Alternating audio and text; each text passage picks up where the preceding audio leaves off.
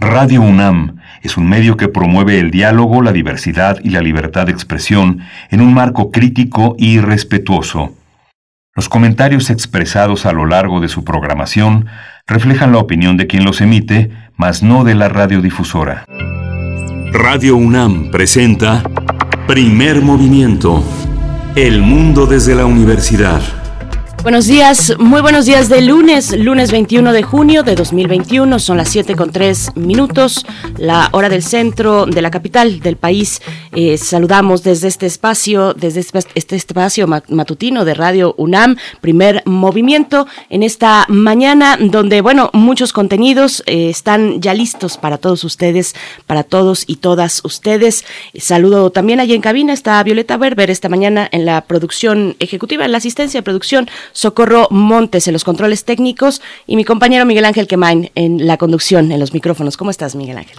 Hola, eh, Berenice Camacho, buenos días. Buenos días a todos nuestros radioescuchas, a nuestros amigos de la Radio Universidad de Chihuahua que están en tres grandes ciudades con una programación unificada. Son tres ciudades que a lo largo del día tienen su propia programación, tratan sus propios asuntos universitarios y comunitarios, Ciudad Cuauhtémoc, la ciudad de Chihuahua y Ciudad Juárez. Vamos a tener un programa hoy eh, muy interesante. Vamos a tratar en este lunes eh, un concurso de carteles interuniversitario dedicado al tema de los suelos de conservación. Van a estar con nosotros el maestro Bruno Velázquez Delgado. Él es profesor de la Facultad de Filosofía y Letras de la UNAM y apoya el programa universitario de Humanos también en nuestra máxima casa de estudios. También está la doctora Celia Oliver. Ella es doctora en ciencias, académica del Instituto Tecnológico Nacional de México en el campus eh, Tlalpan, en, esta, en este trenzado de colaboración que desde hace por lo menos tres décadas es casi este, indispensable para poder pensar nuestros problemas desde distintos miradores, desde distintas ópticas y fuentes. Después tendremos la compañía de Teo Hernández, ingeniero dedicado a soportes sonoros, investigador de música de concierto, para, bueno, nos va a compartir esta mañana una hermosa canción de amor en la sección La música de las Américas en tus oídos. Sí, vamos a tener también eh, los ejidos forestales y las concesiones. ¿Cómo estamos en esa materia a, partir del reporte Bosques Comunitarios y Minería? El extractivismo en México no cesa. Vamos a hablar de eh, con Sol Pérez. Ella es consultora, especialista en análisis cartográfico y en temas mineros. Y con Sergio Madrid Subirán. Él es director del Consejo Civil Mexicano para la Silvicultura Sostenible y ambos analistas en el reporte Bosques comunitarios y minería. Y hacia la tercera hora tenemos poesía necesaria, como todos los días, por ahí de las 9.05, 9.10 de la mañana. Miguel Ángel Quemain nos va a compartir una selección poética para este lunes. Sí, vamos a tener también, hoy es el gran simulacro, un simulacro, el primer simulacro del año de 2021. Vamos a, hacer, vamos a preguntarnos qué hacer en caso de sismos. ¿Estamos listos? ¿Está usted listo? Vamos a tener que hacer este ejercicio donde estemos y con quien estemos para tratar de responder a una contingencia como puede ser un sismo. Vamos a tratar el tema con Julio Velázquez Rodríguez, él es jefe del Departamento de Atención de Emergencias de la Dirección General de Prevención y Protección Civil de la UNAM. También tendremos la participación de la doctora Clementina Equigua. Ustedes ya la conocen y bueno, si no, les comento, es bióloga y doctora en ciencias por la Facultad de Ciencias de la UNAM. Es divulgadora científica, también lleva las redes sociales en el Instituto de Ecología de la UNAM y en la revista digital Oikos Más. No se la pierdan, está ahí disponible pues de manera digital precisamente para hablar esta mañana de cómo entender la extinción de los insectos. La doctora Clementina Equigua para cerrar la emisión de hoy. Sí, vamos a ir con nuestra información relacionada con COVID, pero lo invitamos a que participe en nuestras redes sociales, eh, P Movimiento en, Twitter, Primer Movimiento en Facebook.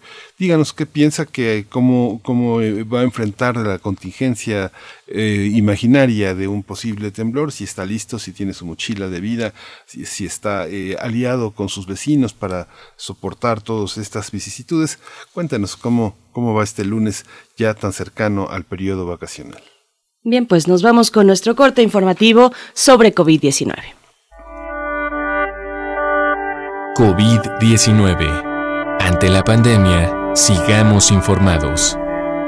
Radio UNAM. Al actualizar el semáforo epidemiológico COVID-19, la Secretaría de Salud informó que 19 entidades federales estarán en color verde, es decir, con riesgo mínimo. Ocho entidades eh, se encuentran en color amarillo, entre ellas la Ciudad de México, cinco están en naranja y ninguno en rojo. Las autoridades sanitarias explicaron que en la semana epidemiológica 22 se registró un incremento del 14% en el número de casos estimados en comparación con la semana anterior. Se estima que eh, de esta cifra el 1% está activo, esto es alrededor de 27 mil personas, siendo la Ciudad de México la entidad con más de 3 mil casos, mientras que hay una disponibilidad de 84% de camas generales y 86% de camas con ventilador para la atención de COVID-19. Por su parte, la Secretaría de Salud informó que el número de decesos por la enfermedad de la COVID-19 aumentó a 231.187. De acuerdo con el informe técnico ofrecido el día de ayer por las autoridades sanitarias, los casos confirmados acumulados suman 2.477.283. La Secretaría de Salud también informó que las dosis de las diferentes vacunas aplicadas contra COVID-19 suman ya 40 millones 31 mil 327 eh, de contagios. Ah, no, ya este, son las vacunas que se han aplicado, 40 millones 31 mil 327. En información internacional, el Ministerio de Salud de China informó que ha aplicado más de mil millones de dosis de vacunas contra COVID-19. La prensa local destacó que tan solo en la última semana se han registrado 100 mil dosis, 100, 100 millones de dosis, disculpen. Sí, la cifra, la cifra total de las vacunas aplicadas en China representa un tercio de la, del actual mundial. De acuerdo con un recuento de la agencia AFP, en el mundo han sido aplicadas más de 2.500 millones de vacunas. En información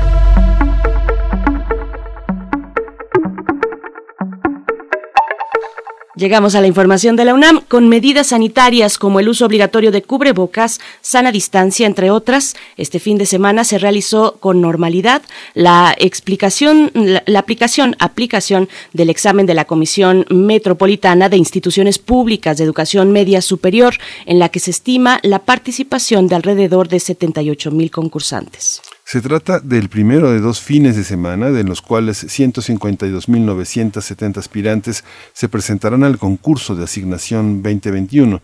Para los próximos días 26 y 27 se prevé que la participación de casi 75.000 concursantes. Bien, pues entre estas medidas sanitarias para proteger la salud de los participantes se realizó un filtro sanitario eh, consistente en la toma de temperatura, la aplicación de alcohol gel en las manos y se contó con cubrebocas en caso de que alguien lo requiriera. En recomendaciones culturales, a partir de, de, este lunes, la sala 10 del Museo Universitario de Arte Contemporáneo MAC presenta Bad Mood, del artista visual mexicana Laureana Toledo, cuyo trabajo explora las relaciones entre distintos medios y lenguajes y la asimilación de la cultura popular y nuestros modos de lectura de la misma. Bad Mood es un video que muestra imágenes tomadas con película analógica en una cámara que obtiene tres cuadros de un negativo de 35 milímetros y que registra de modo deliberadamente intemporal el paisaje social y natural del Istmo de Tehuantepec. Sí, vamos a ir, vamos a ir ahora a esta, esta eh, con música, Berenice, esta mañana. Es. ¿Qué es lo que nos espera? Vamos a escuchar, bueno, antes de nuevo recordarles nuestras redes sociales, arroba P Movimiento en Twitter, Primer Movimiento UNAM en Facebook, para enviar y, bueno, recoger ahí sus comentarios eh, en este diálogo que mantenemos con ustedes. Lo que viene a continuación, un poco de música a cargo de Underworld, la canción Born Sleepy.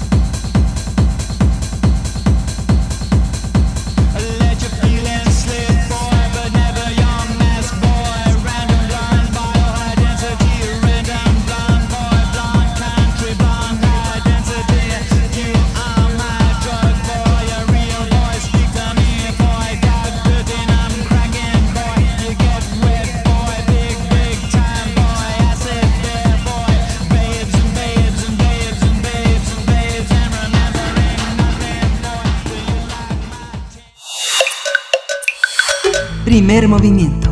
Hacemos comunidad. Lunes de Medio Ambiente. Para promover la preservación y restauración de los ecosistemas y agroecosistemas ancestrales del suelo de conservación en la Ciudad de México, se lanzó la convocatoria para participar en el concurso interuniversitario del cartel sobre el suelo de conservación. Este certamen está dirigido a estudiantes de artes visuales, manual o digital, así como a grupos interdisciplinarios conformados por carreras o licenciaturas afines a las ciencias ambientales. Cabe señalar que el suelo de conservación de la Ciudad de México representa aproximadamente el 60% del territorio y concentra el 2% de la riqueza biológica a nivel mundial.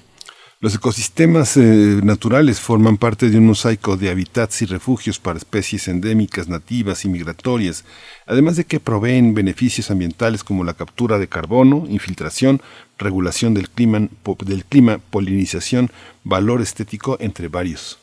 Mediante la creación de los carteles, el público interesado tendrá la oportunidad de sensibilizar sobre la preservación de la biodiversidad del suelo, de conservación, además de su trascendencia para las comunidades y la vida futura de la capital del país.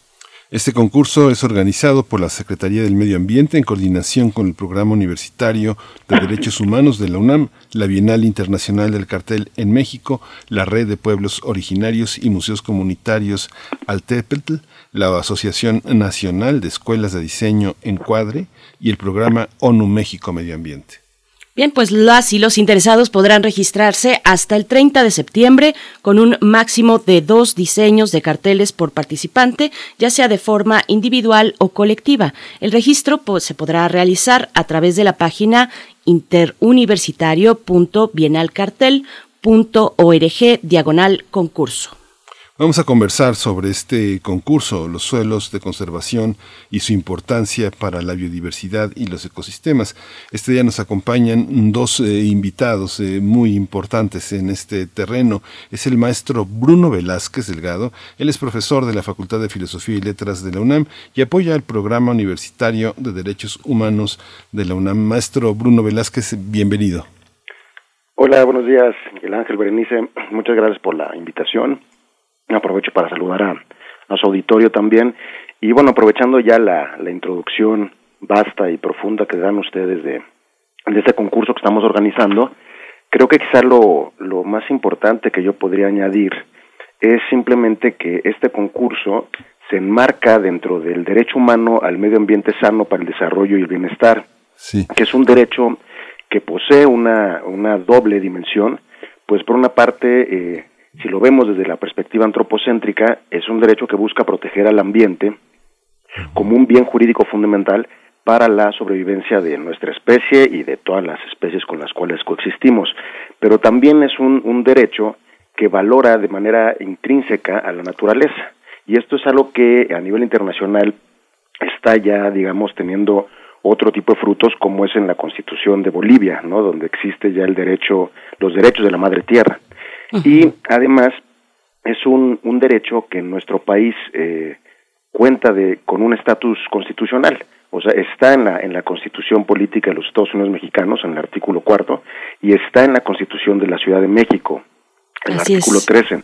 Entonces, pues creemos que eh, muchas veces lo que ocurre con los derechos humanos es que eh, nos cuesta trabajo ver las formas concretas de, garantizarlos e incluso de involucrar a la, ciudadanía en, el, hecho mismo de que se garanticen y se realicen estos derechos. ¿no? Entonces, este concurso de carteles precisamente lo que busca al convocar a la, a la juventud mexicana, específicamente a la inmensa y riquísima comunidad universitaria que, que habita en la Ciudad de México, pues es, es a eso, es casi a que se involucren por medio más de su creatividad en generar esta conciencia ecológica, esta cultura medioambiental.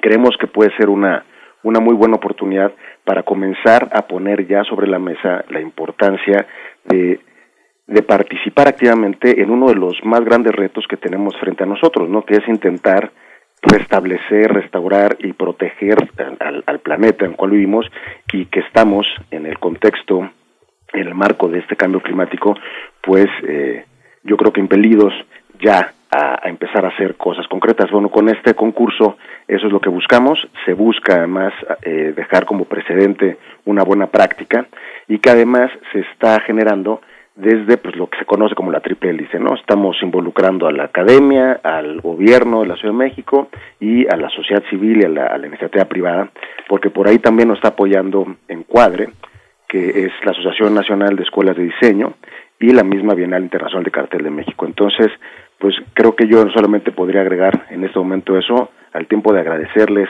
el espacio y bueno, invitar a todas y todos los, los universitarios que nos escuchan a participar, porque además el, concurso tiene incentivos, este, se premiarán los primeros tres lugares, los primeros tres carteles, eh, habrá un premio de 50 mil pesos, uno de 30 mil, uno de 20 mil, y luego además se buscarán eh, hacer exposiciones donde se expongan los mejores 50 carteles, una exposición itinerante, lo mismo que eh, publicar un, un, catálogo con todos los carteles para para que esto también tengamos una salida eh, editorial. ¿no? Maestro Bruno Velázquez, bueno, con este primer eh, planteamiento sobre el derecho al medio ambiente que eh, pues se encuentra plasmado tanto en la Constitución federal como en la Constitución de la Ciudad de México, muy interesante también lo que ocurre a nivel constitucional en la capital del país. También, también damos la bienvenida a nuestra segunda invitada, nuestra invitada que por mi parte yo presentaré es la doctora Celia Oliver. Ella es doctora en Ciencias Académica del Instituto Instituto Tecnológico Nacional de México, Campus Tlalpan. Y bueno, con nuestro agradecimiento, doctora Celia Oliver, por estar esta mañana con nosotros. Bienvenida a Primer Movimiento. Este, muchas gracias, Berenice. Buenos días, Miguel Ángel. Qué padre que me invitaron. Estoy muy, muy contenta. Gracias, doctora Celia Oliver. Bueno, se conjuntan filosofía y, las ciencias, eh, las ciencias eh, que, es la facultad que reúne una multiplicidad de, de actividades que aparentemente tendrían que estar lejos de, la política y del arte, pero la Facultad de Ciencias es justamente una de nuestras facultades más activas en ese territorio. ¿Cómo conjuntar, cómo sensibilizar a unos participantes que también son artistas gráficos y también personas inquietas por hacer del cartel una poética? ¿Cómo, ¿Qué es lo que esperan? Eh, cómo está inserto una voluntad tan, tan importante, cómo sintetizar en una imagen todo lo que tienen ustedes que decir sobre un tema tan polémico. Bueno, pues solamente conociendo podemos este, conservar, actuar, planificar, ¿no? Aprovechar los recursos. Entonces, desde la ciencia, pues hay que dar ese, esa parte de conocimiento y pues, si me permiten, les puedo contar un poco del suelo de conservación cuál es el espacio para que estos participantes se vayan dando cuenta de la dimensión y de la importancia que tenemos en este espacio. Por supuesto, doctora. Adelante. Bueno, la, Ciudad de México es súper chiquita. Tenemos 149, no, 149.830 hectáreas. Esto es, somos el 0.08% del territorio nacional. O sea, somos ni una cabeza de alfiler, ¿no? Y la, la, la historia de este pequeño espacio este, a través de la división política es que en 1941 primero se formaron las 12 delegaciones de la Ciudad de México. Fue creciendo desde el centro hacia los lados y en 1970 se da otra división y ya tenemos a nuestras 16 delegaciones políticas.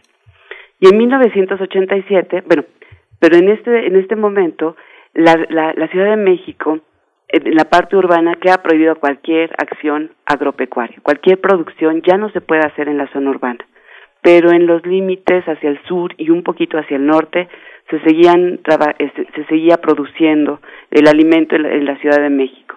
Y en 1987 se da el decreto que delimita y crea el suelo de conservación. Este suelo de conservación, como bien dicen, tiene aproximadamente el 60% del territorio de la ciudad. Como vemos, aquí en, en, estos lugares van a quedarse inmersos los pueblos originarios, que son pueblos que se fundaron antes de la colonia, las áreas naturales protegidas y también las áreas de valor ambiental. Entonces, la Ciudad de México, a pesar de ser muy chiquita, tiene lugares increíbles y, suceden cosas padrísimas, ¿no? Eh, este, este suelo de conservación se encuentra delimitado por la, serie, la, la Sierra del Chichinautzin, la Sierra de las Cruces, la de la Jusco, la de Santa Catarina, el Cerro de la Estrella y también la parte lacustre de la delegación de Xochimilco, Tláhuac y de, y de Chalco. Maestro Bruno Velázquez, bueno, eh, y continuando con lo que usted cerraba, la eh, gran comunidad universitaria y, de estudiantes que somos, eh, ¿por qué es relevante involucrar a la comunidad? ¿Por qué es relevante destacar los conocimientos sobre los suelos de conservación en, una, en este ejercicio de, expresión visual, también gráfica y de difusión de los mismos suelos de conservación? Sí, bueno, pues yo creo justo que eh, aquí es e, esa esa perspectiva interdisciplinar y transdisciplinar que estamos intentando darle al concurso, justo busca eso, no no solamente el diálogo entre las disciplinas, sino también que entre las y los jóvenes que, participarán, ellos eh, conjunten equipos transdisciplinares de tal forma que se enriquezcan en este proceso creativo, que no solamente eh, pues tiene, digamos, esta vertiente artística, sino justo lo más importante, el hecho de que se informen, que conozcan los suelos de conservación, que los valoren, porque sí, efectivamente uno puede disfrutar en nuestra ciudad de, de, muchos lugares que a veces son insospechados, ¿no? O sea, la Jusco, el desierto de los leones, eh, de, todo lo que vendría siendo el Parque Los Dinamos, ¿no? Es, es, es, tenemos unos espacios hermosos y muchas veces no, no los conocemos y tampoco nos involucramos en, en protegerlos, ¿no? Entonces creo que esa es un poco la, la, una de las, vocaciones principales de este concurso, ¿no? Involucrar entonces a la juventud, que además es, como sabemos, es una juventud sumamente eh, sensible, que además tiene unas ganas impetuosas como de participar en acciones concretas que tengan impacto, no impacto eh, social, y eso es lo que queremos aprovechar. O sea, queremos ofrecer esta oportunidad para que allí eh, nuestras eh, nuestra juventud universitaria pues pueda entonces también eh, no solo informarse y además inspirarse sino pues luego eh, ofrecernos estos productos, porque van a ser unos carteles que estamos seguros que van a ser eh, bellísimos todos ellos, que bueno, que al final día pueden servir para una campaña ya eh, de difusión de estos conocimientos y de esta conciencia, ¿no? Entonces creo que por ahí es la, la, la, idea que estamos intentando sostener con este concurso. Por supuesto.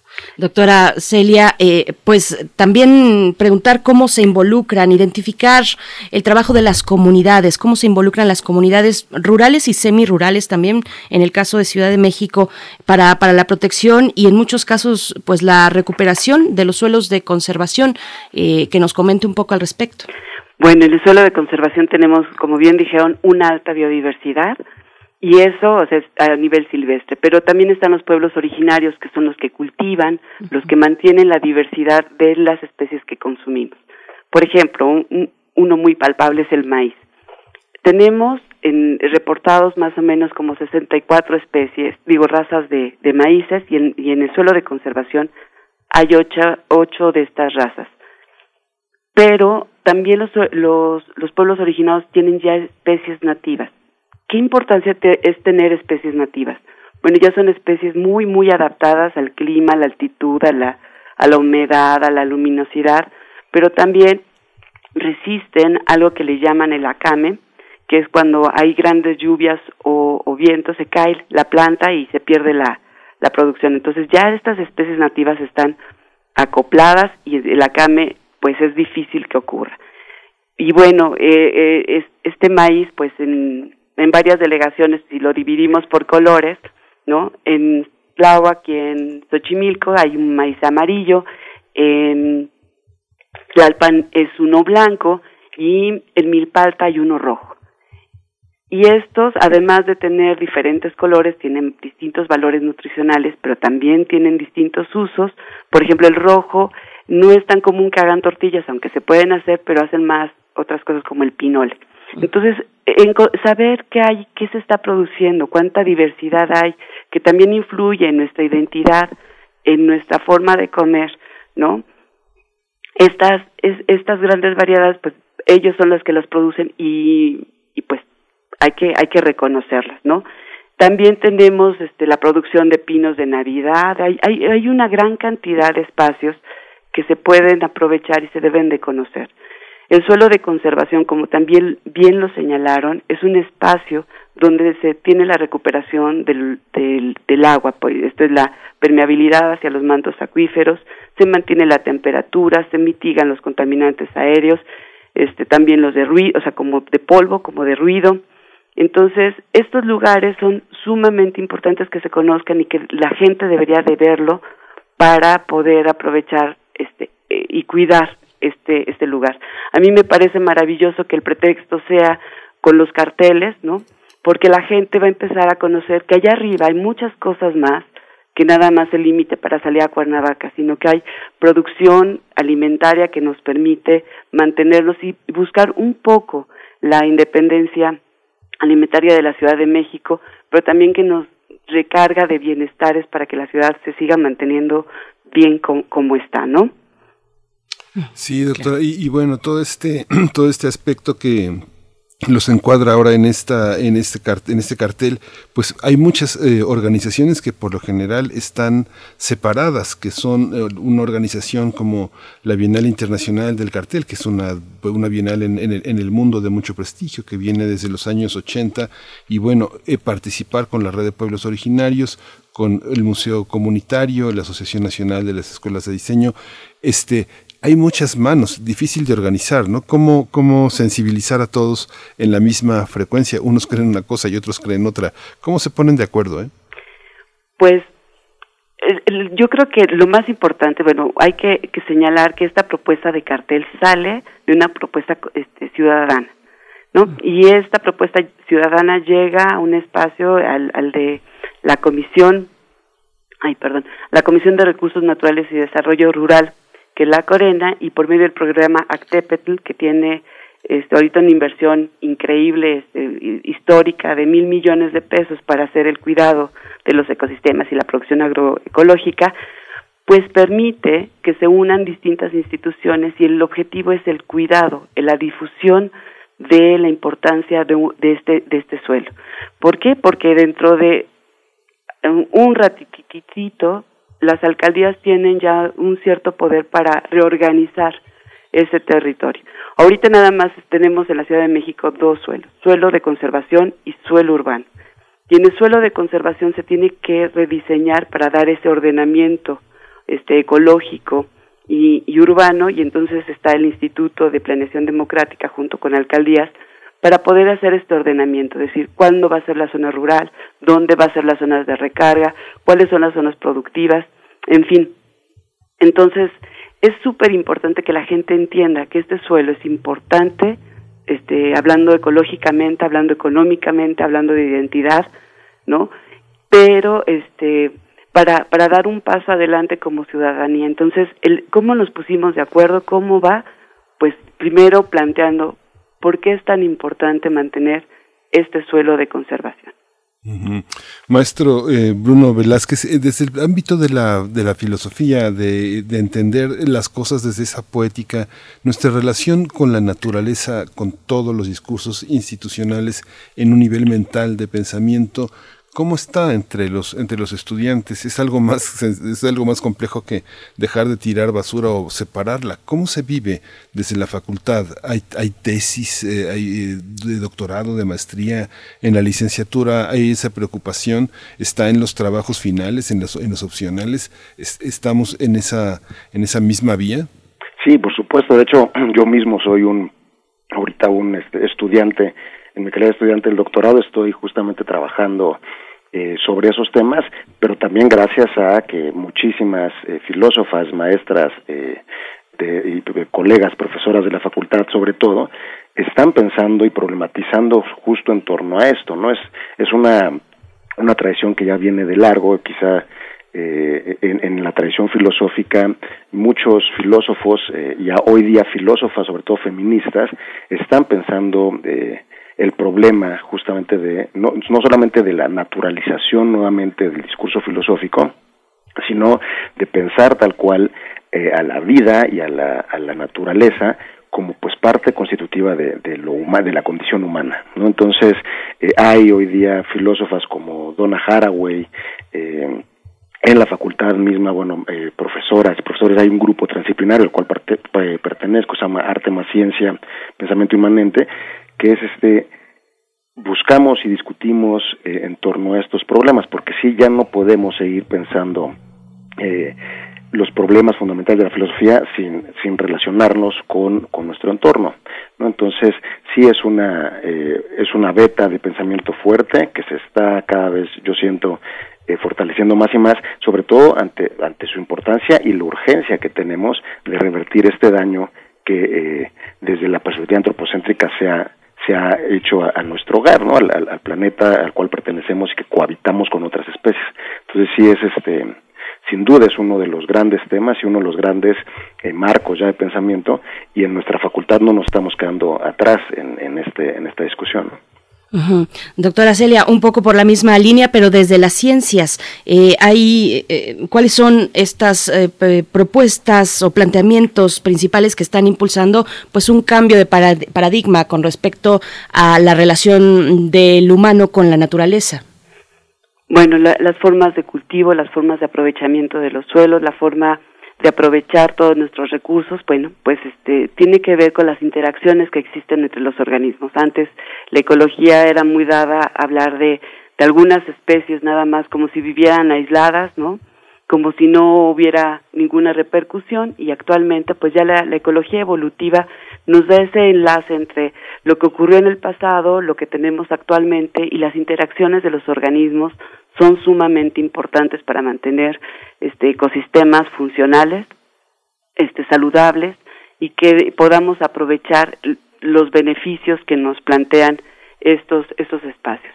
Entonces, cuando empezamos también a hablar de, la agroecología, pues vemos que las formas de cultivo, la, la forma de utilizar los, los fertilizantes y, y otros pesticidas para, para la producción, pues tienen una repercusión también en nuestra salud, en la salud del ambiente, entonces ir cambiando e ir incorporando tecnologías sí, pero que nos permitan estar mucho mejor y no a la larga ya darnos este pues pues en la torre, ¿no?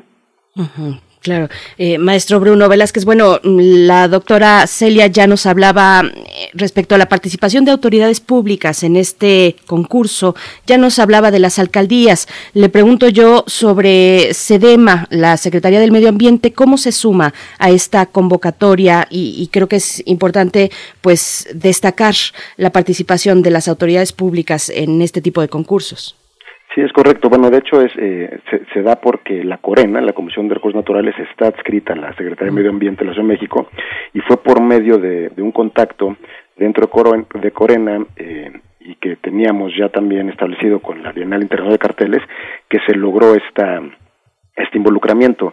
Eh, hay una red que se llama la Red ECOS que se creó en la Ciudad de México donde están involucradas todas las universidades públicas y privadas y los centros públicos de investigación que digamos fue el espacio de donde comenzaron a surgir estas alianzas eh, y pues poco a poco se han ido dando distintos eh, distintos proyectos distintos grupos transdisciplinarios de trabajo y de ahí surgió de ahí fue surgiendo poco a poco esta idea de hacer un concurso de carteles eh, que poco a poco se fue decantando hacia eh, la protección del, del, medio ambiente, sobre todo gracias a que eh, personas y autoridades de Corena estaban eh, ya participando activamente en, esta red y pues fue fue gracias a eso. La verdad es que fue algo más natural de lo de lo que se sospecha y se han ido sumando eh, distintos distintos aliados como el programa de Naciones Unidas para el Medio Ambiente porque pues al final del día creo que eh, es muy claro que todos tenemos una misma una misma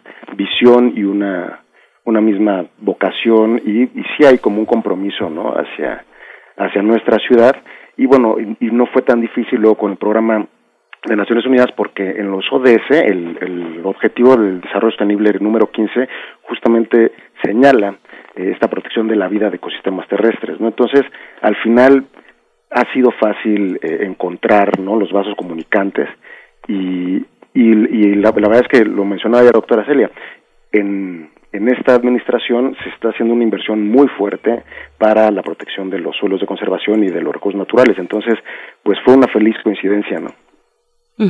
Sí, sobre todo este esto que comenta cómo se van cómo se cómo va cómo va creándose la convergencia de, de intereses.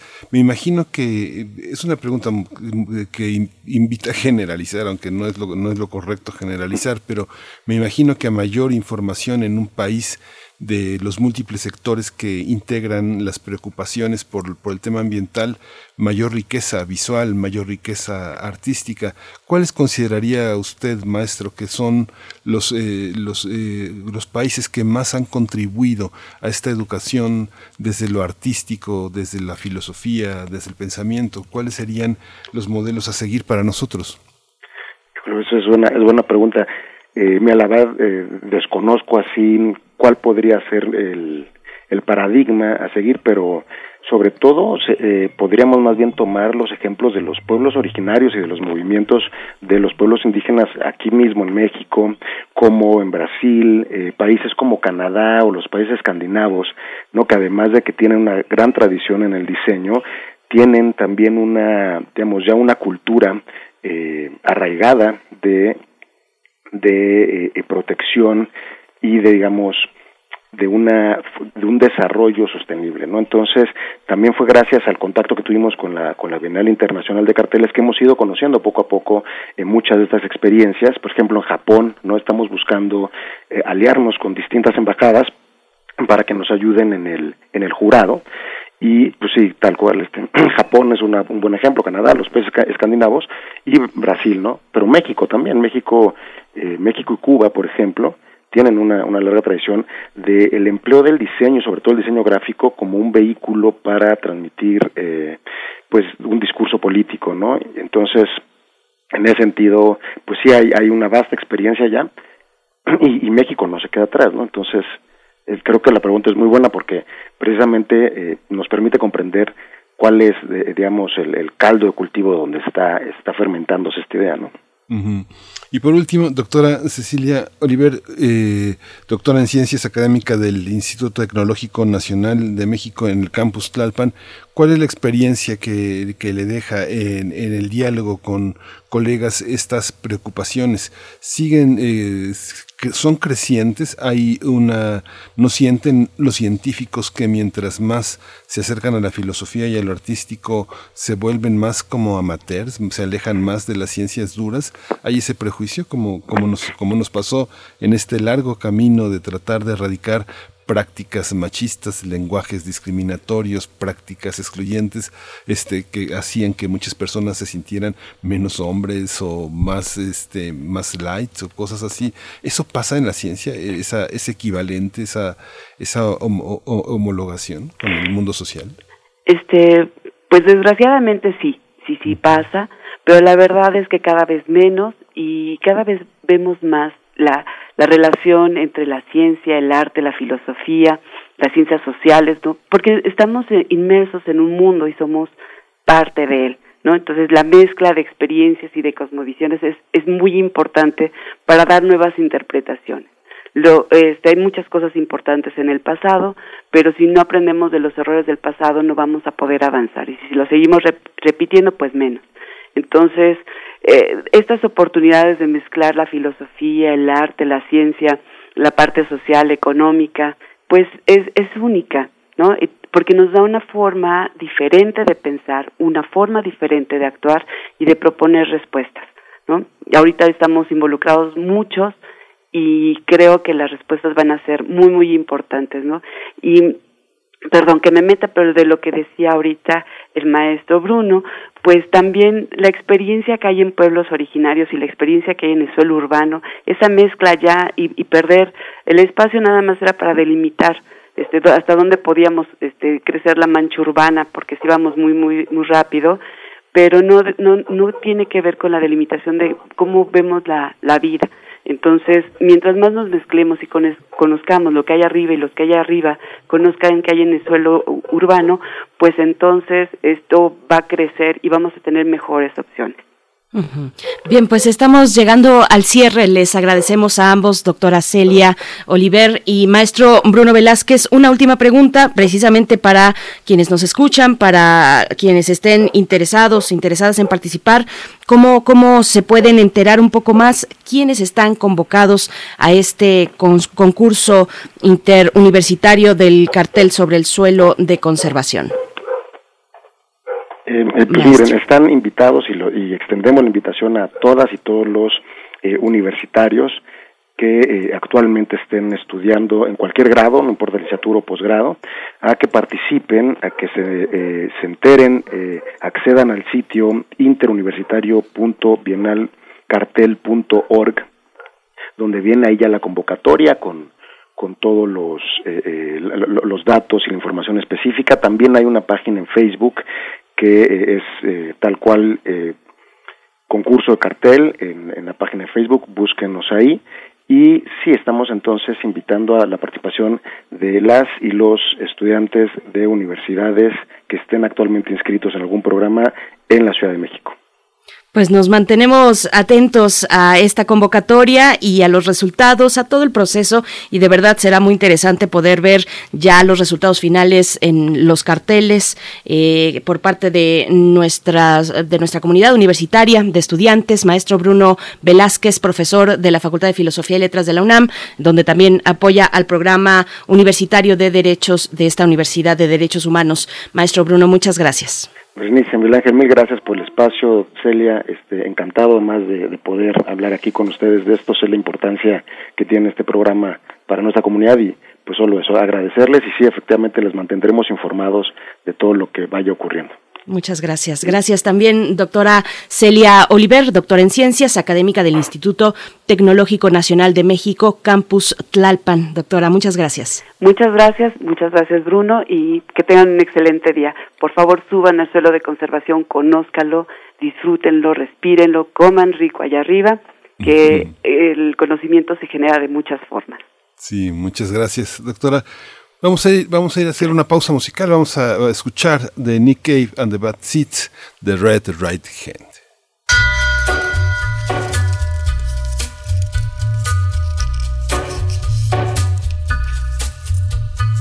Take a little walk to the edge of town and go across the track where the viaduct looms like a bird of doom as it ships and crack. Where secrets lie in the border fires and the humming wires. Yeah, man, you know you're never coming back. Past the square, past the bridge, past the mills, past the stacks. On a gathering storm comes a tall, handsome man in a dusty black coat with a red right hand.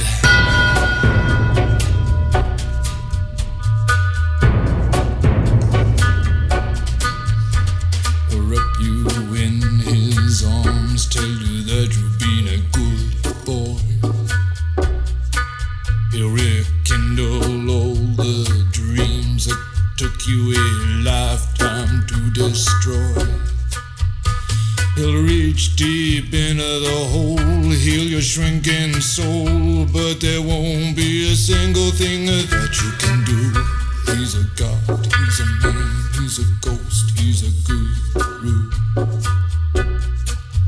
They're whispering his name through this disappearing land,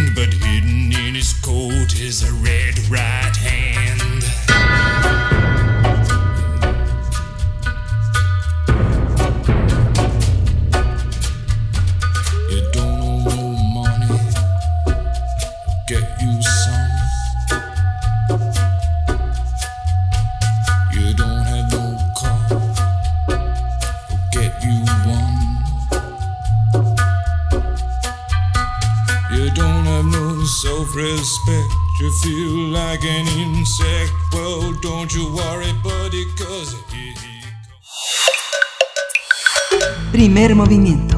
Hacemos comunidad. La música de las Américas en tus oídos. Una hermosa canción de amor es lo que nos presentará esta mañana Teo Hernández, que ya se encuentra con nosotros en la línea en primer movimiento. Teo Hernández es ingeniero dedicado a soportes sonoros, investigador de música de concierto y colaborador en primer movimiento. Teo, ¿cómo estás? Bienvenido. Muy buenos días, Berenice Miguel Ángel, eh, todo el equipo de Primer Movimiento el, y también el auditorio de, Radio Universidad, pues mucho gusto. Encantado de estar aquí con ustedes y presentando efectivamente una canción de amor de Benjamin Britten, que Benjamin Britten le dedicara a su pareja de toda la vida, Peter Pierce. Además, es una grabación histórica porque es la primera grabación que hacen ellos dos juntos, la hacen en, 1900, en 1940, donde Peter Pierce la eh, canta y Benjamin Britten al piano. Benjamin Britten es un compositor sumamente interesante que para poder situarlo un poco correctamente, tenemos que ver qué pasaba en la música inglesa en el siglo XIX. Eh, tenemos que decir, Benjamin Britten es un compositor de la primera mitad del siglo XX, nació en 1913 y murió en 1977 debido a un ataque cardíaco. Eh, y bueno, la, la cosa es que la música inglesa durante el siglo XIX, la música en, en la Gran Bretaña en términos general, generales, fue eh, sumamente mm, fortalecida por las instituciones musicales. Esto es, durante la época victoriana, que aproximadamente es de 1837 a 1901, la burguesía en ascenso había tomado el relevo de la, de la nobleza en el manejo de las estructuras económicas, de la alta cultura.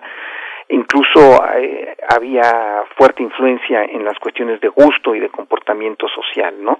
Entonces las instituciones eh, que se habían empezado a formar y que eran las encargadas de hacer la música, como la Philharmonic Society o el Promenade Concerts o el People Concert Society, habían cobrado una fuerza, una fuerza inusitada.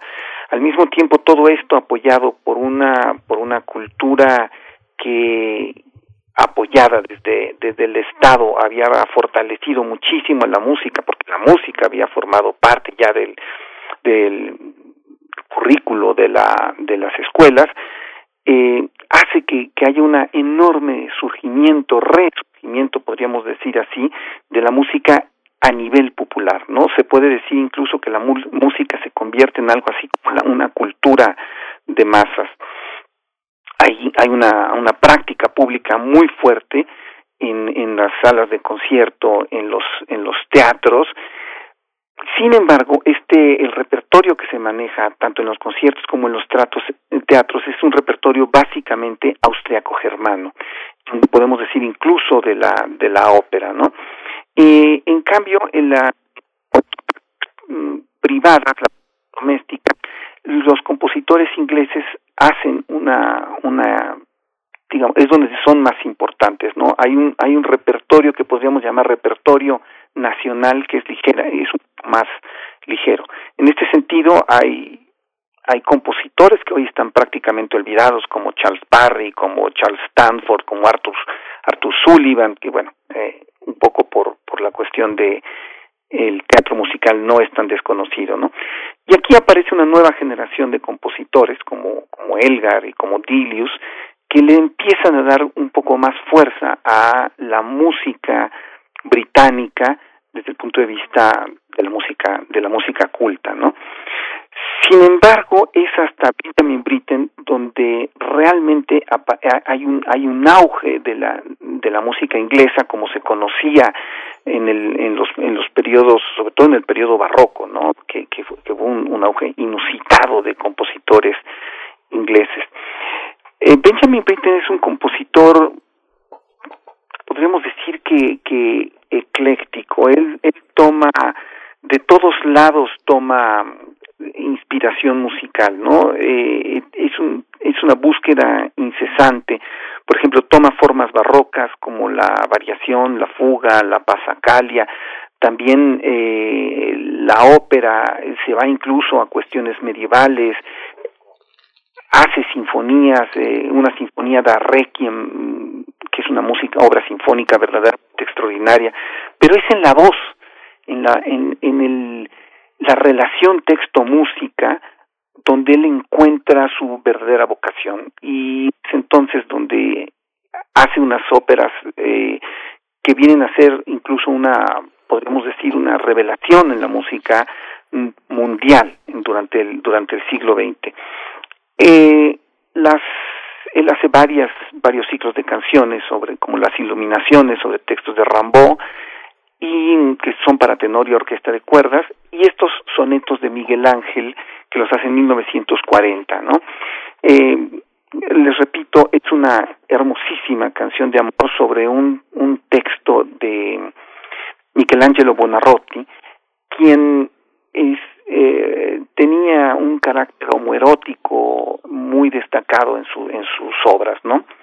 Entonces, eh, escuchemos, el, les voy a leer el texto del soneto. Con vuestros ojos bellos veo una dulce luz que con los míos ciegos ver no puedo. Llevo con vuestros pies un peso encima que con los míos cojos no podría. Vuelo con vuestras alas yo sin plumas, con vuestro ingenio al cielo siempre aspiro. Por vuestro arbitrio estoy pálido o rojo, frío al sol o caliente entre las brumas. Solo en vuestro querer habito al mío, y en vuestro corazón mis pensamientos se hacen, y en vuestro aliento mis palabras moran. Como una luna solo me parece ser, que nuestros ojos en el cielo ver no saben, sino aquello solo que el sol ilumina. Entonces escuchemos esta bella canción en la interpretación de Benjamin Britten al piano y su pareja Peter Pierce. Muchas gracias, Teo Hernández. Aprovechamos para despedirnos también de la Radio Universidad de Chihuahua. Nos escuchamos mañana de 6 a 7 de la mañana, de 7 a 8 en el horario de la Ciudad de México y nos quedamos con este grande del siglo XX, Benjamin Britten. Muchas gracias, eh, Teo Hernández, por esta, por esta aportación de esta mañana. Gracias. Gracias a ustedes. Hasta luego. Hasta, Hasta pronto. Vamos a escuchar.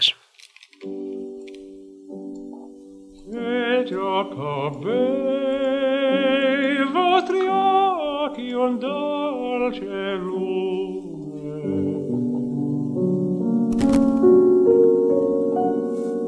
Che come c'è chi già veder non posso.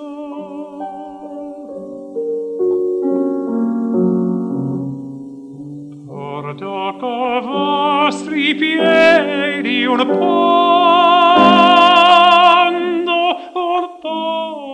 addosso che de mie zoppi non è già costume folo con le sto alle senza più Vostro ingegno al ciel sempre son mosso, del vostro arbitrio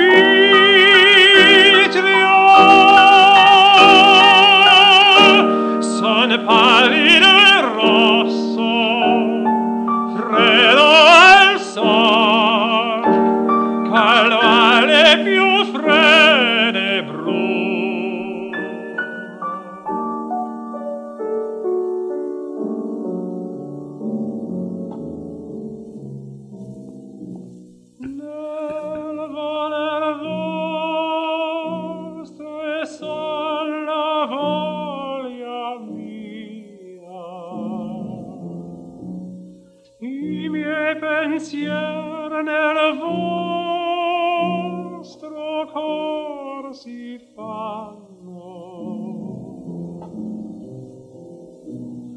nel vostro fiato son le mie parole. Come luna da sé sol pacchio sia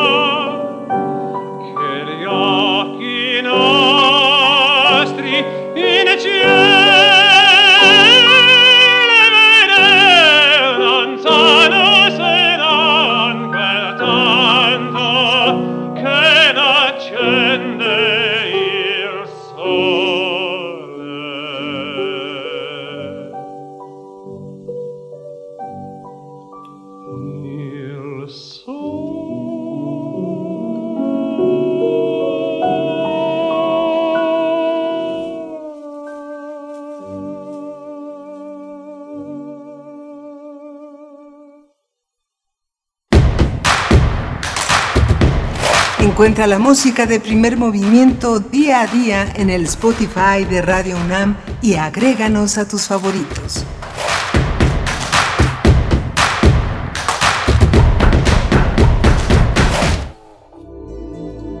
Te invitamos a seguir la transmisión del ciclo de charlas Ramón López Velarde a tres voces, que impartirán Gonzalo Celorio, Quiero hablar un poco de esta dialéctica que yo creo que es muy revelador en la poesía López Velardiana. Fernando Fernández, Abordará lo que se ha dicho sobre la enigmática mujer y ahondará en el misterio con la búsqueda de un diario y de unas cartas perdidas que van a ser una revelación. y Vicente Quirarte. Se referirá a los contemporáneos mexicanos de Ramón López Velarde que crecieron y ayudaron a crecer al poeta. Los, miércoles 9 y 23 de junio a las 17.30 horas a través del canal de YouTube de culturaendirecto.unam. Más información. En grandesmaestros.unam.mx o escríbenos a grandesmaestros.unam.mx. No te lo pierdas.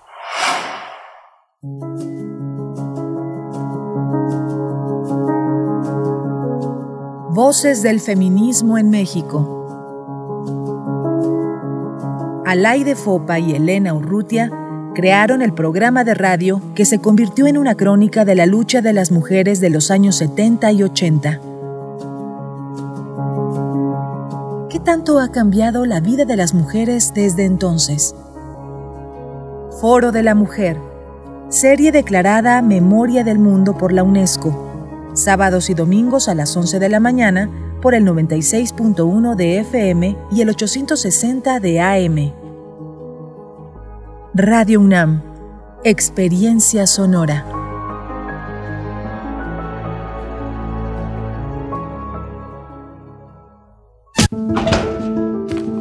Esto es violencia política en razón de género. Estás exagerando. Estas cosas pasan desde siempre. ¿Violencia política? No sé. Mejor que te guíen quienes saben. Consulta la guía para la prevención, atención, sanción y reparación integral de la violencia política contra las mujeres en razón de género en igualdad.ine.mx. También puedes escribir a vpgqueja.ine.mx. Contamos todas, contamos todos. INE. La maestra nos dijo que ya empezó la temporada de lluvias y ciclones tropicales.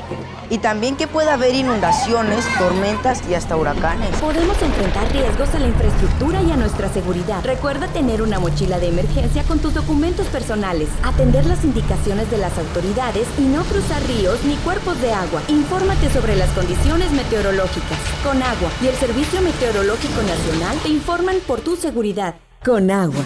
Gobierno de México. Tras un año de silencio, estamos listos para volver a tocar. Y lo haremos, así tengamos que llevar la sala de conciertos a las puertas de tu hogar. La Orquesta Sinfónica de Minería vuelve en una temporada virtual con siete programas que harán un recorrido de 300 años a través de 26 obras de 18 compositores. Temporada 2021 de la Orquesta Sinfónica de Minería. Del 3 de julio al 15 de agosto, vía streaming. Adquiere tus boletos en orquestaminería.eventbrite.com.mx. Consulta la programación en www.minería.org.mx. Un homenaje musical por los incansables. Síguenos en redes sociales. Encuéntranos en Facebook como Primer Movimiento y en Twitter como arroba PMovimiento. Hagamos comunidad.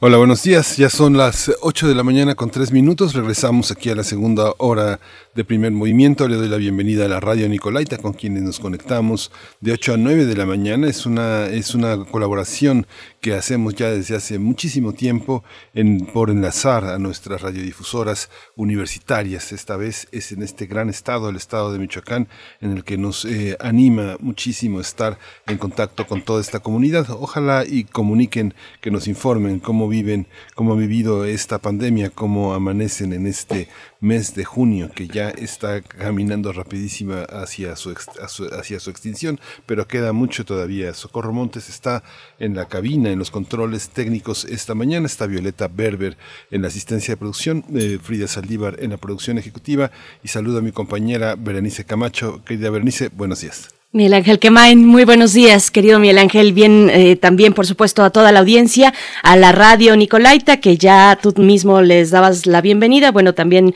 por mi parte, eh, les, envía, les envío un, saludo esta mañana, esta mañana de lunes 21 de junio, y, compartirles una invitación que ya nuestra compañera Tamara Quiroz subió en las redes sociales de Primer Movimiento y que tiene que ver con la Universidad Michoacana de San Nicolás de Hidalgo, junto con otras instituciones están invitando a el día de hoy, esta mañana, 21 de junio a las 10 de la mañana, la transmisión del seminario La caída de la Gran Tenochtitlán y el impacto en la sociedad mexicana del siglo XXI, imposiciones, resistencias, negociaciones. Es un seminario que tendrá lugar, como ya comentaba, a las 10 de la mañana en el, canal de YouTube. Ustedes lo pueden encontrar en vivo en canal de YouTube a las 10 de la mañana del el Colegio de Michoacán.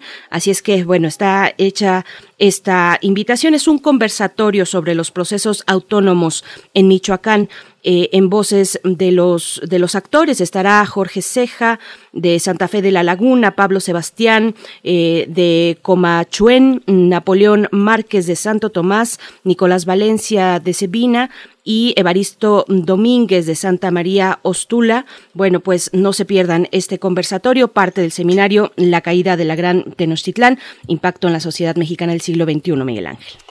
Sí, justamente es, es, esta, esta gran actividad que hay ante el 500 aniversario ha sido muy, muy productiva, muy interesante porque muchos trabajos que se han realizado desde hace pues más de dos décadas están acercándose ahora a la oportunidad de ponerse en escena y de, y de ponerse al alcance de mucha gente que se interesa a partir de estas efemérides, se interesa en algo que ha sido una, una continuidad en nuestro, en nuestro trabajo universitario.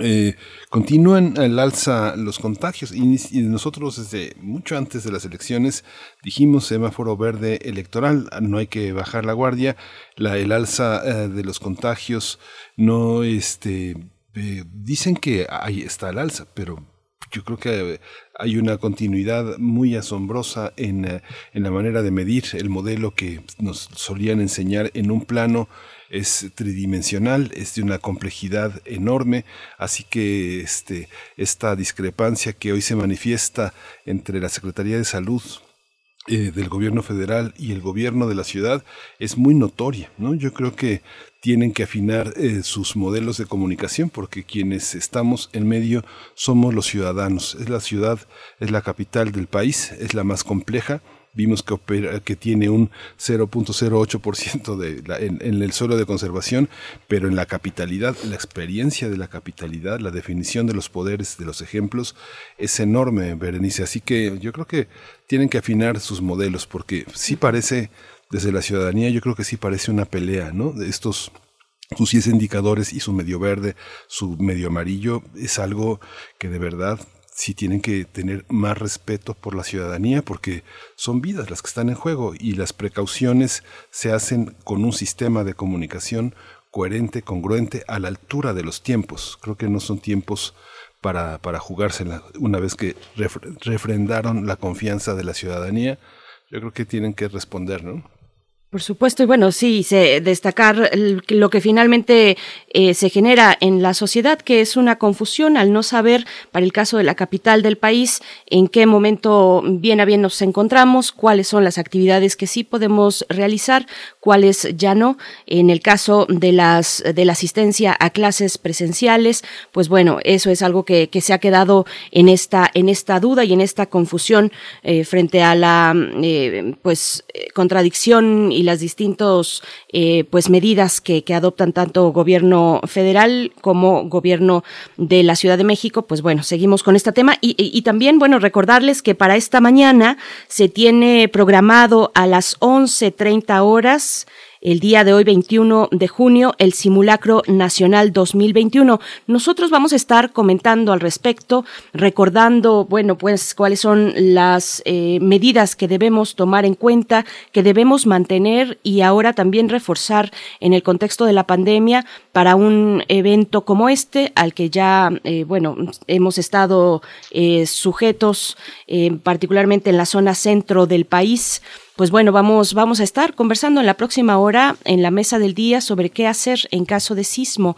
Eh, Julio Velázquez Rodríguez, jefe del Departamento de Atención de Emergencias de la Dirección General de Prevención y Protección Civil de la UNAM, nos va a acompañar en la mesa para pues poner todos elementos, una vez más, todos estos elementos en la discusión y en la reflexión de quienes nos escuchan y hacen comunidad con nosotros. Pero durante esta hora, durante esta hora estaremos conversando acerca de los ejidos forestales y las mineras.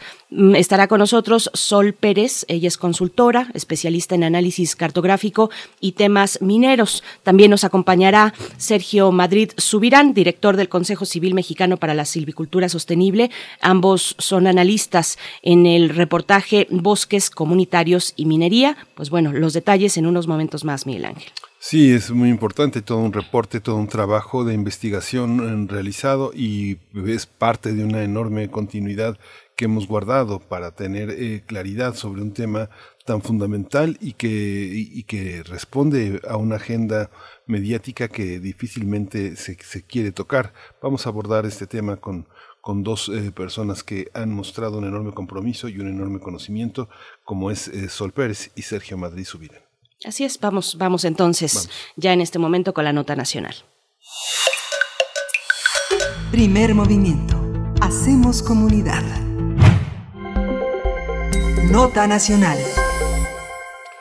Justamente eh, esta, este, la actividad minera continúa impactando negativamente en las regiones con bosques y selvas de México. Esto alertó el Consejo Civil Mexicano para la Silvicultura Sostenible en su informe Bosques Comunitarios y Minería en México. El 39% de los ejidos forestales del país han sido otorgados a concesiones mineras sin consentimiento de la población, lo que representa una importante amenaza para los ecosistemas forestales y un atentado en contra de los derechos de las comunidades locales. En México hay más de 670 proyectos mineros en territorios forestales para extraer principalmente oro, mediante operaciones a cielo abierto que además demandan una gran cantidad de agua. De acuerdo con una de las autoras del informe, la especialista Sol Pérez, quien está con nosotros, el problema se incrementa porque en nuestro país los, las mineras se extraen eh, a cielo abierto, los minerales se extraen a cielo abierto, lo que implica necesariamente remover por completo la cobertura forestal y destruir el territorio para hacer los grandes tajos. Esto a su vez implica un uso y acumulación de agua porque la minería tiene un acceso preferente al agua debido a que el artículo 6 establece que es considerada de utilidad pública. Esta situación es muy grave en un contexto de cambio climático donde hay comunidades sin acceso al agua y donde la minería tiene actividades en zonas con déficit hídrico, donde hay sequías por falta de lluvias. Vamos a conversar sobre la situación de los ejidos forestales y las concesiones mineras otorgadas sin el consentimiento de las comunidades. Hoy nos acompañan Sol Pérez, consultora, especialista en análisis cartográfico y en temas mineros. Ella realizó el análisis de la información geoespacial y el cruce de las capas para el reporte Bosques Comunitarios y Minería. Sol Pérez, bienvenida a Primer Movimiento. Gracias por estar con nosotros. Hola, ¿qué tal? Buenos días a todas, todas. Muchas gracias por abrir este espacio. Al contrario, gracias Sol Pérez por estar esta mañana. También yo por mi parte presento a Sergio Madrid Subirán, director del Consejo Civil Mexicano para la Silvicultura Sostenible. Realizó el análisis relativo a los impactos en los territorios forestales para el reporte Bosques Comunitarios y Minería. Sergio Madrid Subirán, gracias, gracias por estar esta mañana en primer movimiento. Bienvenido. Muchísimas gracias a ustedes. Aquí estamos. Muchas gracias. Sol Pérez, empiezo, empiezo con usted. Eh, justamente en este primer informe, uno de los puntos importantes es que son, eh, se han otorgado concesiones mineras sin consentimiento de las comunidades en un momento en el que es tan necesaria la participación ciudadana y el consenso, la negociación y hablar, hablar, escucharse. Cuéntenos un poco cómo está esta, este, este panorama y cómo es la fuente de los conflictos de orden minero y de agua en el país que son tan grandes y que por lo general obedecen a comunidades originarias. Sí, claro. Eh, sí, como ya bien lo mencionaron, eh, el, el gobierno mexicano mediante la Secretaría de Economía eh, da estas concesiones mineras sobre los minerales del subsuelo. Eh, estas concesiones, de acuerdo a la ley minera, como ya lo señalaban, eh, tienen una duración de más de 50 años, prorrogables a otros 50 más, eh, y precisamente no por ley, por la ley minera, no, no hacen eh, la consulta en las comunidades, o sea, solo es el Estado que da directamente estas concesiones a empresas privadas sin consultar a los dueños del territorio, ¿no? Que en este caso, como ya también lo mencionaban, eh, pueden ser comunidades agrarias, comunidades ejidales o pertenecientes también a grupos indígenas que son los legítimos dueños de estos territorios y que vienen haciendo un manejo pues ancestral, ¿no? Por eso precisamente eh, tanto en México como a nivel mundial los territorios con mayor biodiversidad son precisamente aquellos que están en manos de, pueblos indígenas, ¿no? Que hacen un manejo, pues, comunitario, integral de, del territorio, bajo otras perspectivas. Y es muy grave que no se les esté consultando porque, pues, esto es contrario a los tratados internacionales de derechos humanos en la materia. Esta parte eh, también, eh, doctor eh, Sergio Madrid Subirán, hay un, hay un aspecto en el que la combinación entre, entre extractores locales y extractores extranjeros parece como que, está, que están separados, pero no están tan separados. ¿Cómo lo perciben, cómo lo perciben ustedes? ¿Qué, ¿Cuáles son los intereses qué parte de esos recursos que son de utilidad pública y de utilidad nacional aterrizan para el país, que eh, en verdad son de utilidad pública o son en la fuente de enriquecimiento de unos cuantos que nunca vemos aterrizar en México. Ah, muchísimas gracias este, por la, por la eh, conversar con ustedes. Eh, yo quisiera comentar para iniciar, decir que nosotros como Consejo Civil hemos estado trabajando desde hace más de 30 años en el tema de bosques y comunidades. En realidad nuestro tema no es minería, sino es el, eh, el tema de este patrimonio que tenemos como, como mexicanos y como, como planeta, que, que, son, que son los recursos forestales. Y, y particularmente nos ha interesado a las comunidades rurales, que son las que habiten en ese lugar. Y lo que hemos visto es que em, en los últimos 25 años ha habido una una ofensiva muy fuerte sobre los territorios comunitarios, como que ha habido de parte de las grandes empresas, se, han volteado a ver esos, esos recursos naturales que están en manos de las comunidades. Bueno, y como usted bien indica, la, la, ley minera declara, declara su texto que actividad eh, de utilidad pública eh, y, que cualquier otra actividad eh, no eh, no, no, no debe entorpecer el desarrollo de la minería. Es prioritaria el desarrollo de la minería.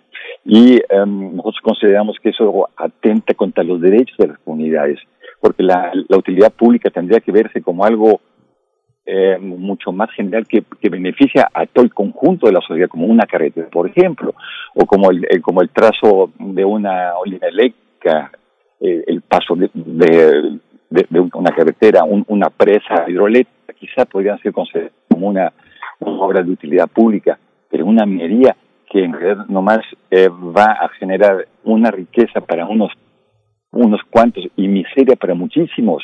Nos parece totalmente absurdo que haya sido considerado en la, en la, en la ley mexicana de utilidad pública esa actividad. Eh, voy contigo, Sol Pérez, para, para hablar eh, un poco, dar el contexto de este reporte, de este reporte Bosques Comunitarios y Minería. ¿Quiénes, ¿Qué elementos recoge? ¿Cómo fue elaborado? ¿Quiénes eh, estuvieron convocados a la realización de este reporte? ¿Y qué voces, sobre todo qué voces están ahí representadas? Voces eh, de las comunidades directamente afectadas por la actividad minera en sus, en sus territorios. Sol. Sí, gracias. Eh, sí, pues precisamente, eh, como ya bien lo mencionaba Sergio, eh, hicimos una alianza con toda la experiencia que tiene el Consejo Civil Mexicano para la Silvicultura Sostenible con el tema de manejo forestal comunitario.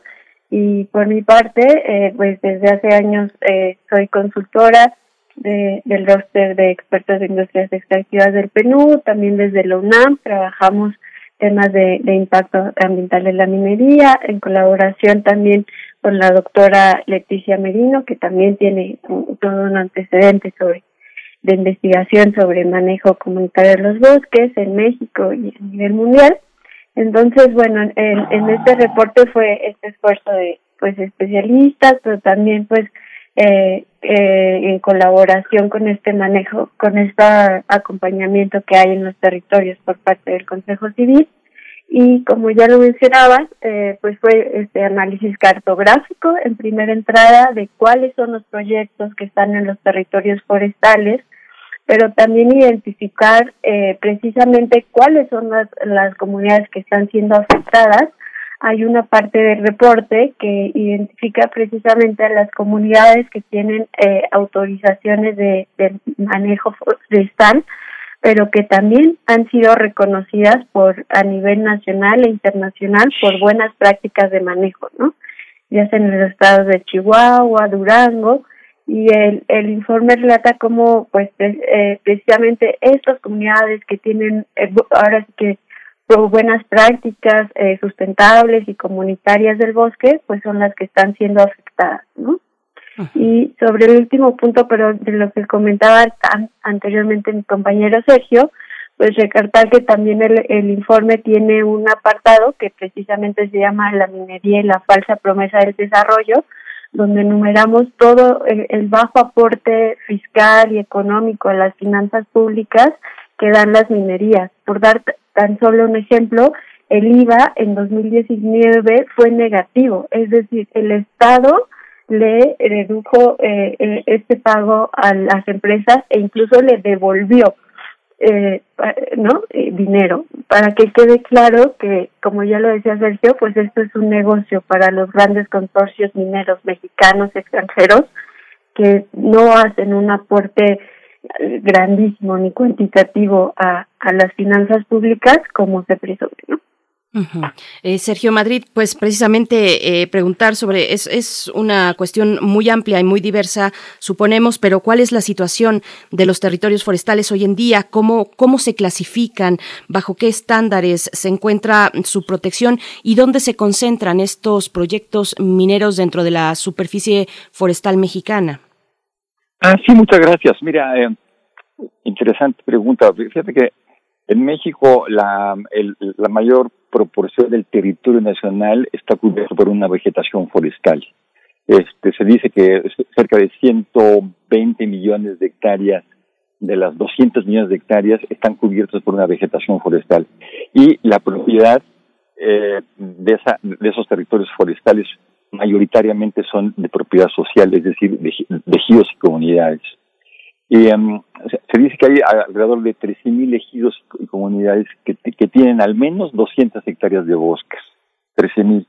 Y de ahí, de esas 13.000, 5.222 han, han sido afectadas por un, una concesión minera. No significa que, que las 5.000 tengan una, un proyecto minero operando, pero sí hay una concesión que está ahí encima de ellos, que como decíamos al principio, nadie preguntó si estaban de acuerdo que, que llegara una una concesión encima de su territorio. Fue el Estado mexicano por su por su autoridad diciendo aquí vamos a, a, darle este territorio en concesión a esta empresa minera, porque, porque así, así lo declaró. Así que este, hay 18 millones de hectáreas de bosques y selvas que han sido afectadas por una, una concesión forestal. eh, imagínense, de 56 millones de, bosques y selvas, 18 millones y hay una concesión forestal. Así que si, hubiera el deseo de, estas empresas de desarrollar proyectos mineros, podrían tener un impacto sobre 18 millones de hectáreas.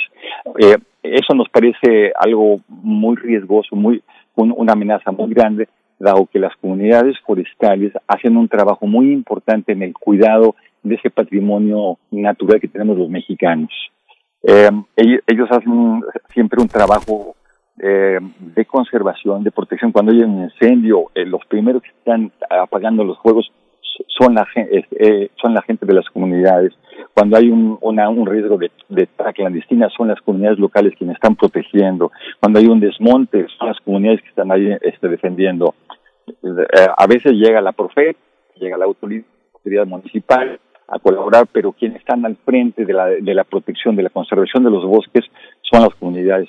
Así que si eh, se desarrolla una política eh, que les quita esos derechos a las comunidades, estamos poniendo en riesgo este patrimonio natural tan importante que tenemos los mexicanos, como son los bosques y los selvas. El, artículo 6 de la ley minera y el artículo 19 de esa ley eh, son artículos que están, según lo señala en el informe, contra, eh, son violatorios de la Constitución en los artículos 2, 6, en el 27 de diversos acuerdos internacionales que ha asignado México desde la Convención 169 de la OIT, la Declaración de las Naciones Unidas, en fin, hay una cosa por la, hay una serie de aspectos legales por los que pasan por encima. Si nos pueden explicar, empiezo con usted, Sol Pérez, cómo funciona esta, cómo funciona esta relación con la ley. Ustedes han presentado propuestas. El trabajo que ustedes mismos hacen ya es una propuesta de reflexión sobre, de, de poner un alto y pensar. Tal vez no, no, no, no, no quitar, sino pensar en conjunto este, este, proceso. Cuéntenos un poco, Sol, y también Sergio, pero empezamos con Sol, este, cómo ha sido este proceso legislativo. En, enfrentamos una nueva legislatura. ¿Qué esperan? ¿Qué esperan con esta, con estas eh, nuevas elecciones? Sí, gracias. Eh, sí, precisamente el artículo 6 de la actual ley minera, publicada en 1992, define a la minería como una actividad de utilidad pública y por ello esta la considera una actividad de uso preferente sobre cualquier uso o, o aprovechamiento del terreno. Es decir, literalmente se están priorizando, eh, como ya decías, la, las minas a tajo a cielo abierto sobre la conservación del bosque, por ejemplo. ¿no? Eh, en, en, eh, al ser una actividad de utilidad pública, supuestamente, porque ya estamos demostrando en esta y en otras investigaciones cómo no, no, no hay elementos para considerarla de utilidad pública porque es una actividad privada, ¿no? Pero por, al considerarse así, eh, eh, por la ley minera tiene un acceso preferente al, a, al agua y a los bienes comunes de los que dependen precisamente estas comunidades, ¿no? Por eso se considera que es eh, inconstitucional, es decir, viola los mismos otros artículos que están reconocidos en la Constitución y eh, por eso se habla de pues cómo eh, se debe de modificar estos artículos porque ya no es viable eh, a, estas alturas y con esta crisis ambiental y social que enfrentamos seguir considerando una actividad de utilidad pública cuando en los hechos hay miles de impactos reportados. ¿no? Sergio, eh, Sergio Madrid, eh, yo me pregunto, lo hemos preguntado muchas veces en estos micrófonos, ¿por qué, eh, ¿por qué no hay una acción más efectiva desde el gobierno federal para parar esta situación? ¿Usted considera, pensando en la historia de todos estos conflictos, de todos estos núcleos agrarios afectados, que hay un conflicto de intereses entre, así como vemos en, las, en la parte de desaparición, en la trata de personas, en un montón de, de, aspectos eh, políticos que siempre hay funcionarios involucrados, el que era gobernador es minero, el que era empresario y participó en el gobierno es minero.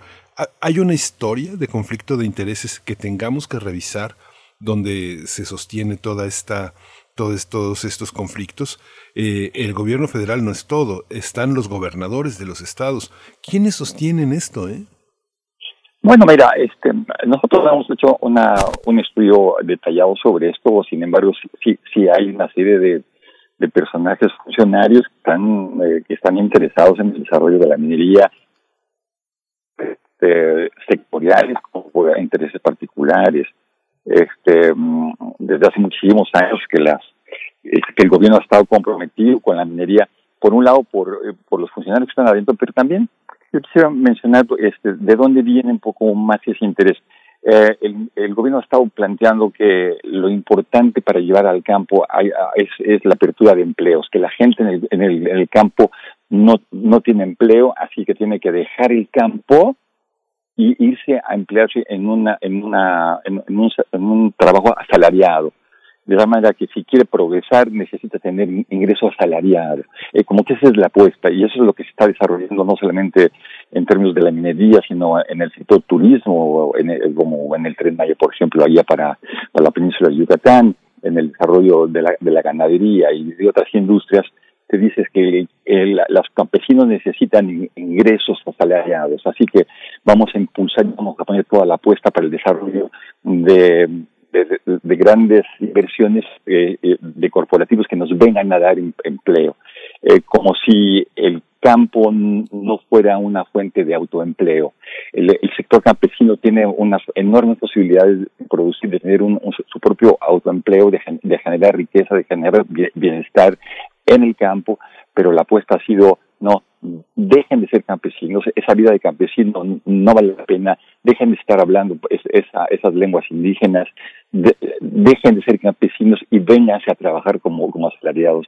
Así que este, esa, esta apuesta equivocada, desde nuestro punto de vista, ha sido la que el Estado mexicano desde eh, últimos cinco o seis sexenios ha sido como el, el, el énfasis además de lo que de lo que usted menciona, ¿no? De que eh, muchos funcionarios que están dentro del gobierno están están este están metidos en negocio y apuestan para eh, para que esa, esa actividad minera se siga desarrollando.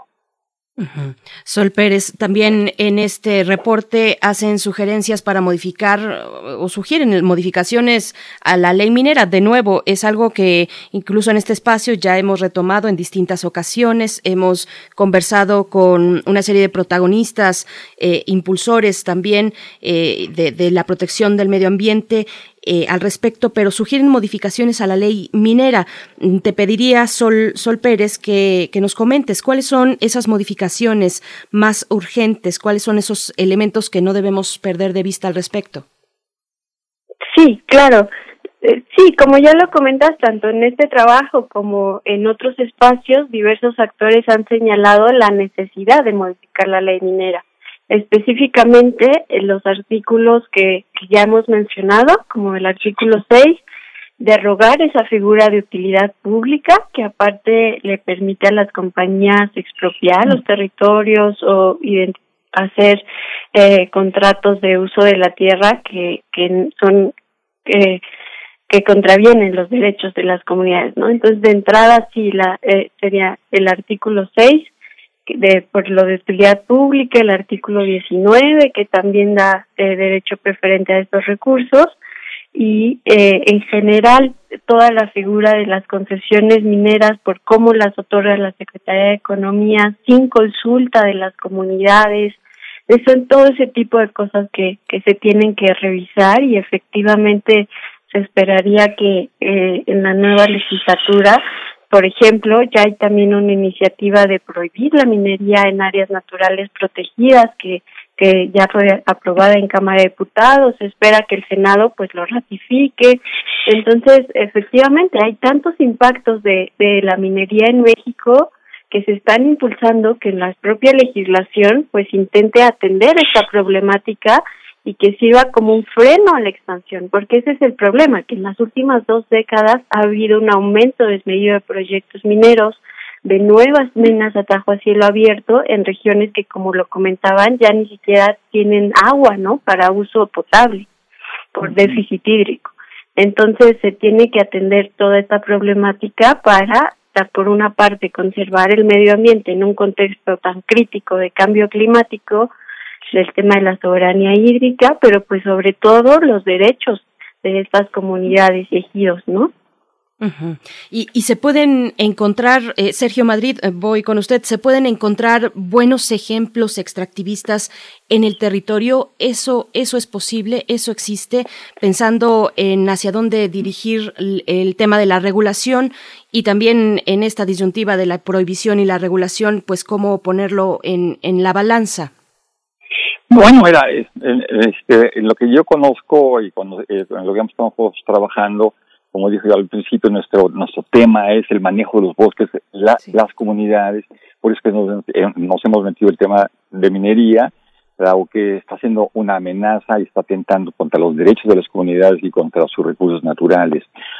En realidad nosotros no eh, hemos logrado identificar ningún ejemplo de desarrollo minero que, que, que sea sustentable como se está manejando hoy día. Hay muchas voces que se dicen si es posible hacer la, la minería de una manera responsable y este, cuidando el medio ambiente, cuidando los derechos, eh, cuidando los derechos laborales y cuidando a las comunidades locales. Eh, en particular, nosotros no nos hemos encontrado ni, ningún caso así en nuestro trabajo de campo, que nosotros trabajamos en, en muchos estados de la República, desde Chihuahua en el norte hasta, hasta en la península de Yucatán y Chiapas en, en el sur-sureste. No hemos encontrado un ejemplo donde haya una empresa minera que esté comprometida con el desarrollo de las comunidades, con el cuidado de, de, del medio ambiente. No sé si Sole este, pudiera tener algún ejemplo, pero en, el, en, en nuestro caso no lo no tenemos ninguna identificado. Claro, Sol, eh, perdón, bueno, solamente ahí para complementar también esta respuesta, Sol Pérez, lo que nos puedas eh, pues eh, agregar. Sí, efectivamente, en México y en general se está impulsando un discurso verde, ¿no? De la minería sustentable, uh -huh. pero en los hechos no hay un ejemplo de, de una mina que, que efectivamente no esté teniendo un impacto. O sea, es eh, la actividad minera per se conlleva ese tipo de impactos hay, como ya lo mencionaba, eh, decenas de conflictos mineros en el territorio y a nivel internacional se piensa que, bueno, a lo mejor en México, América Latina no hay ejemplos, pero tal vez en Canadá sí hacen bien eh, su actividad las mineras. Pero esto es falso, sea, mismas organizaciones eh, civiles canadienses como Mining Watch, por ejemplo, reportan cómo estas grandes corporaciones ni siquiera en sus países de origen tienen buenas prácticas ambientales y sociales. Entonces, sí, eh, creo que en definitiva hay muchísimos ejemplos para comprobar que la minería no es una actividad sustentable, simplemente porque implica la destrucción del territorio y un uso excesivo de agua, ¿no? Desde inicios de los años 90, el, el Consejo Mexicano ha sido este muy, muy, muy activo. Este Consejo Mexicano para la Silvicultura Sostenible eh, ha sido testigo, pues, de los asesinatos, de la vulneración de comunidades. ¿Quién asesina? ¿A quién asesina a los, eh, a los activistas? Hay una, eh, hay una enorme impunidad en esta, en esta parte. Ustedes hacen un trabajo de campo que seguramente les va a costar muchísimo trabajo, muchísimo trabajo seguir haciendo, porque la austeridad ha enmarcado eh, muchas dificultades para una organización como ustedes.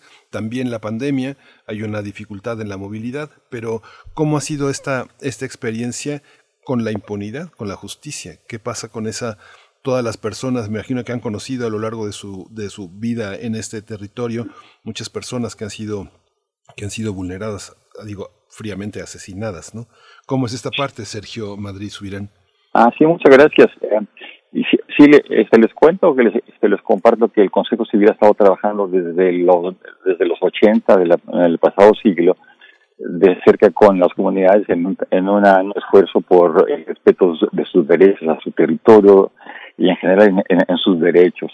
Eh, nuestro primer trabajo consistió en, apoyar a las comunidades de la Sierra de Oaxaca, y en, en, el, en, el, en el norte de la ciudad de Oaxaca, en Ixtlán, porque había una concesión sobre, sobre sus bosques a una, empresa particular. Y nuestro trabajo ha sido de apoyar a esas, comunidades para que puedan defenderse y lograr mediante un amparo este, echar afuera esa, esa concesión este, forestal.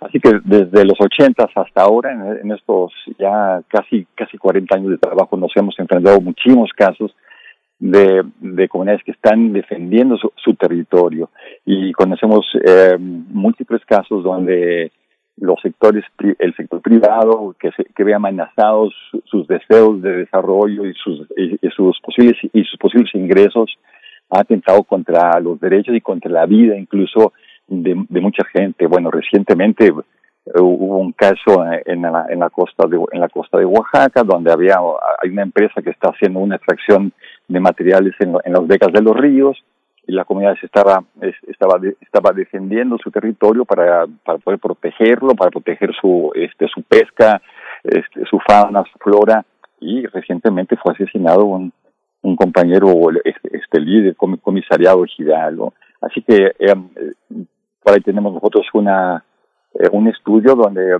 plantea toda la, la cantidad de autoridades ejidales y líderes comunitarios que han sido asesinados realmente este preocupa muchísimo, duele muy muy adentro cómo es que hay una un desprecio por la vida únicamente por los intereses económicos.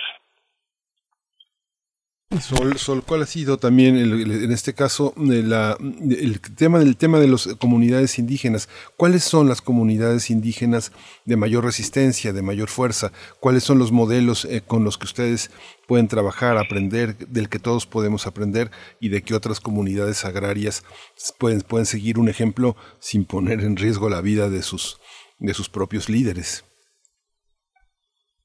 ¿Cuáles son los ejemplos? Sí, gracias. Eh, bueno, en realidad eh, no podría hablar ahorita de un ejemplo en específico, pero sí creo que es muy importante recalcar que, que eso, que hay cientos de comunidades en el país que están haciendo eh, un uso pues no solo sustentable de su territorio y sus bienes comunes, sino también ya ejerciendo el derecho a, a, a la autonomía, a la libre determinación, manejo por usos y costumbres. Creo que en este contexto postelectoral también se demostró cómo son varias cada vez más las comunidades que a nivel local están decidiendo eh, organizarse y vivir su vida pública y política sin partidos políticos, precisamente por todo este divisionismo y coerción que hay, ¿no? Por presión política. Eh, ejemplo de ello es lo que comentaban en, al inicio del programa sobre cómo en Michoacán hay cada vez más a, más eh, comunidades indígenas que están llevando modelos por usos y costumbres, siguiendo el caso de, de Cherán, ¿no? De Nurío.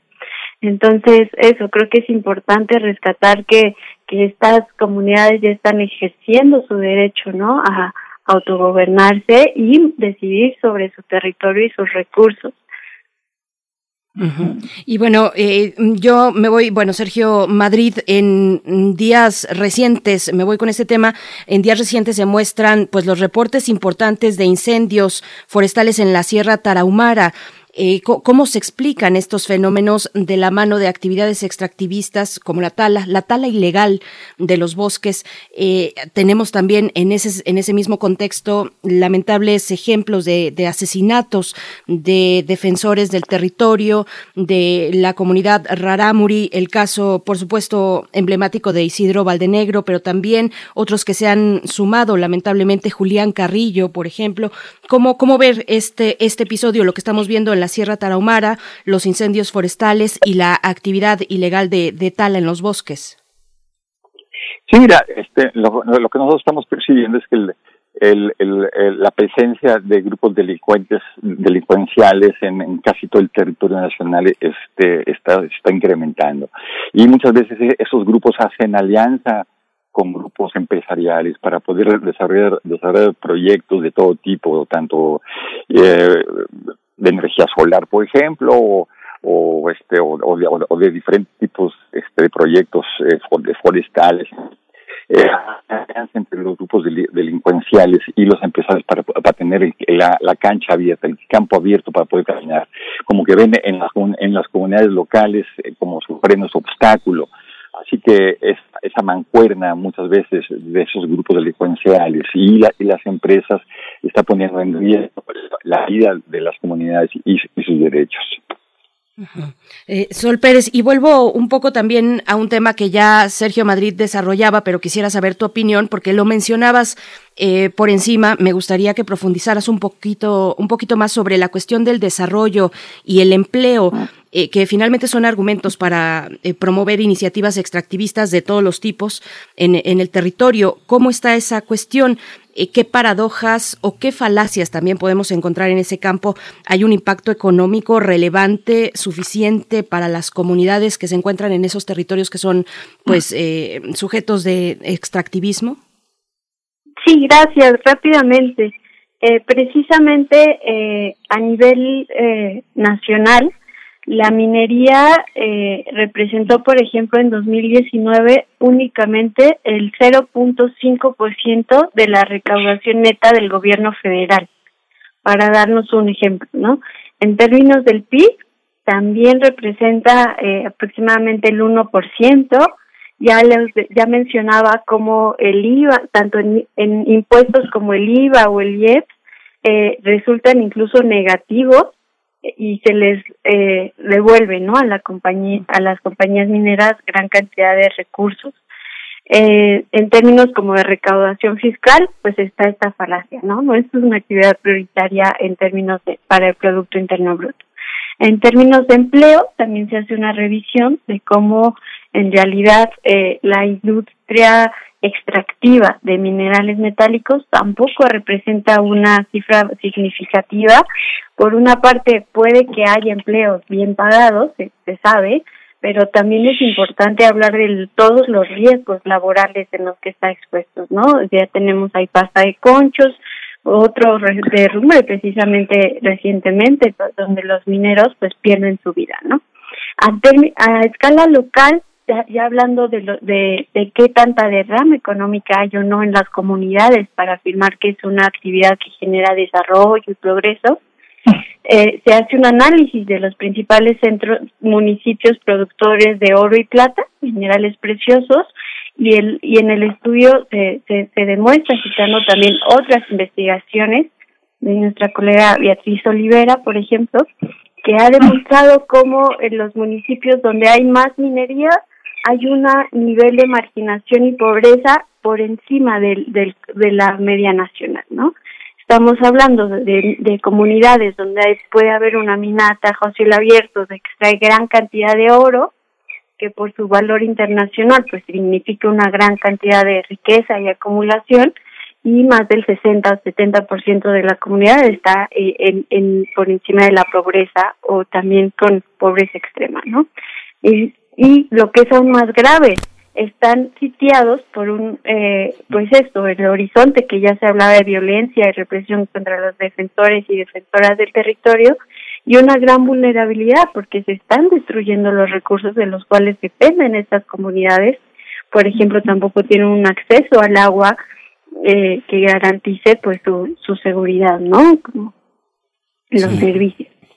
Y sí, ese es el panorama. De ahí que, que, cuestionamos tanto esta figura de utilidad pública, ¿no?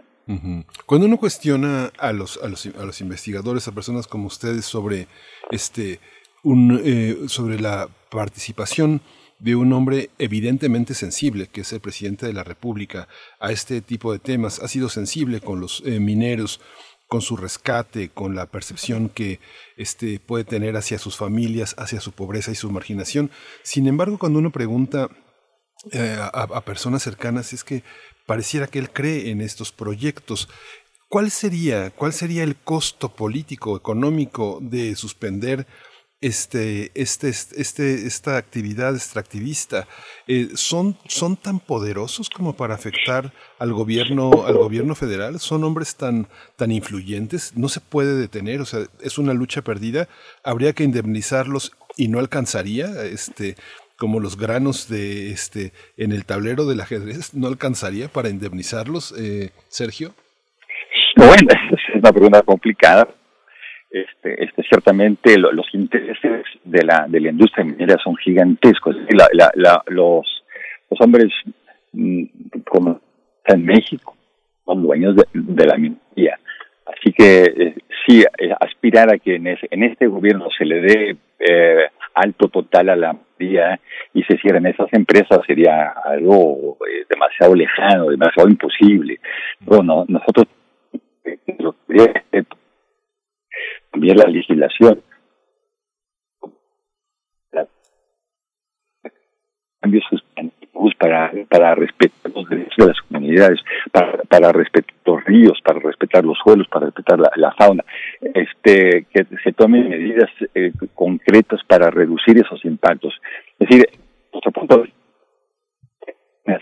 de este gobierno y suspender el desarrollo de las pero dado la, la industria minera está en, estos hombres mm, de, mayor riqueza o, a, nivel mundial, eh, lo, vemos como algo lejano. Así que es por eso que aspiramos a, modificar la ley por lo pronto.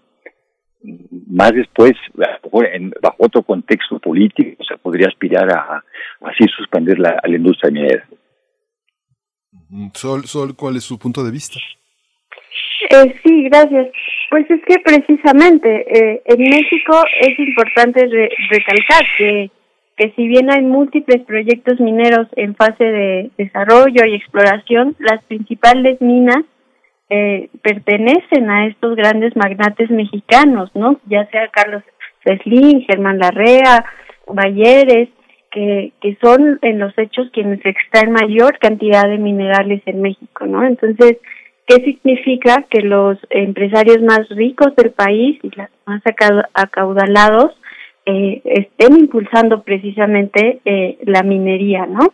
Eh, definitivamente eh, el Estado mexicano y el presidente lidia con estos intereses, de, pero en el discurso pues ya no es ya ya es imposible, impensable que se siga diciendo que es una actividad pública y que eh, ellos se utilice como justificación para violar los derechos humanos y destruir el medio ambiente. Es así, aunque todo el escenario político sea muy complejo, sí es eh, insustentable y por eso nos parece muy grave que se siga pues destruyendo los bienes comunes, ¿no? En, en el actual contexto ambiental, repito, de cambio climático, de compromisos internacionales, de reducir emisiones, no se puede estar destruyendo más bosque para que ciertos empresarios se, se sigan enriqueciendo, ¿no? Entonces, pese a la complejidad, tenemos que entender que sí estamos frente a una crisis, ¿no? Ambiental y de derechos humanos que es importante atender, ¿no? Como, como dicen, le pese a quien le pese, es importante ya avanzar en acciones concretas más allá del discurso. Y, y, se puede ver se puede ver voluntad política eh, por parte del gobierno federal para frenar pues esta explotación de recursos en México. En meses recientes el presidente de la República ha dicho que ya no habrá nuevas concesiones mineras. ¿Cómo leer Sol? ¿Cómo leer esa voluntad del ejecutivo? ¿Cómo ponderar esas declaraciones eh, con el resto del gobierno, de las acciones de gobierno con respecto a la pues a la deforestación, a la cuestión minera, a los temas que estamos abordando en este momento, Sol? Sí, gracias. Eh, desafortunadamente parece más una cuestión discursiva.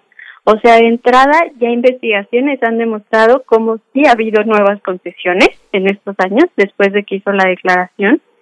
Y dos cosas, aunque no las hubiese nuevas concesiones, siguen aumentando los proyectos, o sea, las concesiones eh, no implican un proyecto, eh, pero sí sigue habiendo, por ejemplo, autorizaciones de impacto ambiental para nuevas minas de Tajo Cielo Abierto, para que se sigan expandiendo. Entonces, aunque parece que en el discurso sí hay una disponibilidad para frenar un poco el impacto de esta actividad, en los hechos la realidad es que se sigue expandiendo y promoviendo, ¿no? Es una cuestión muy complicada esto de, del discurso que hay, esta ambivalencia, porque eh, si bien parece haber voluntad política, en los hechos sigue habiendo toda esta violencia también contra los defensores y defensoras del territorio, ¿no?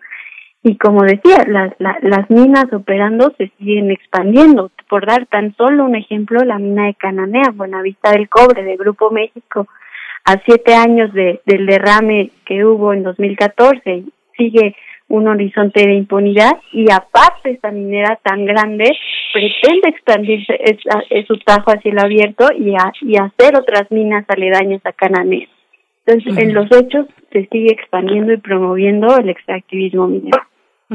Sergio Madrid, bueno, ya recuperamos la comunicación que se estaba cortando hace unos momentos con usted y, ya nos vamos acercando al cierre, pero un poco también saber su consideración respecto a este tema, esta declaración que, si no estoy equivocada, hizo el presidente de la República alrededor del mes de marzo de este año. Es una declaración reciente.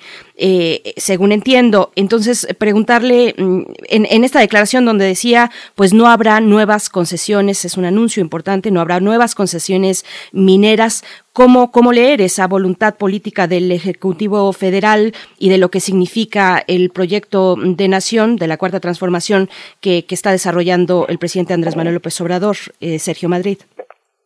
Sí, muchas gracias. Bueno, desde nuestro punto de vista es un paso interesante el que el que está este, planteando el, señor presidente de que no habrá más concesiones, sin embargo lo vemos totalmente limitado, porque porque hoy día hay eh, el, el, territorio campesino, el territorio de las comunidades es, está invadido de la minería. Así bueno, qué bueno que no haya nuevas.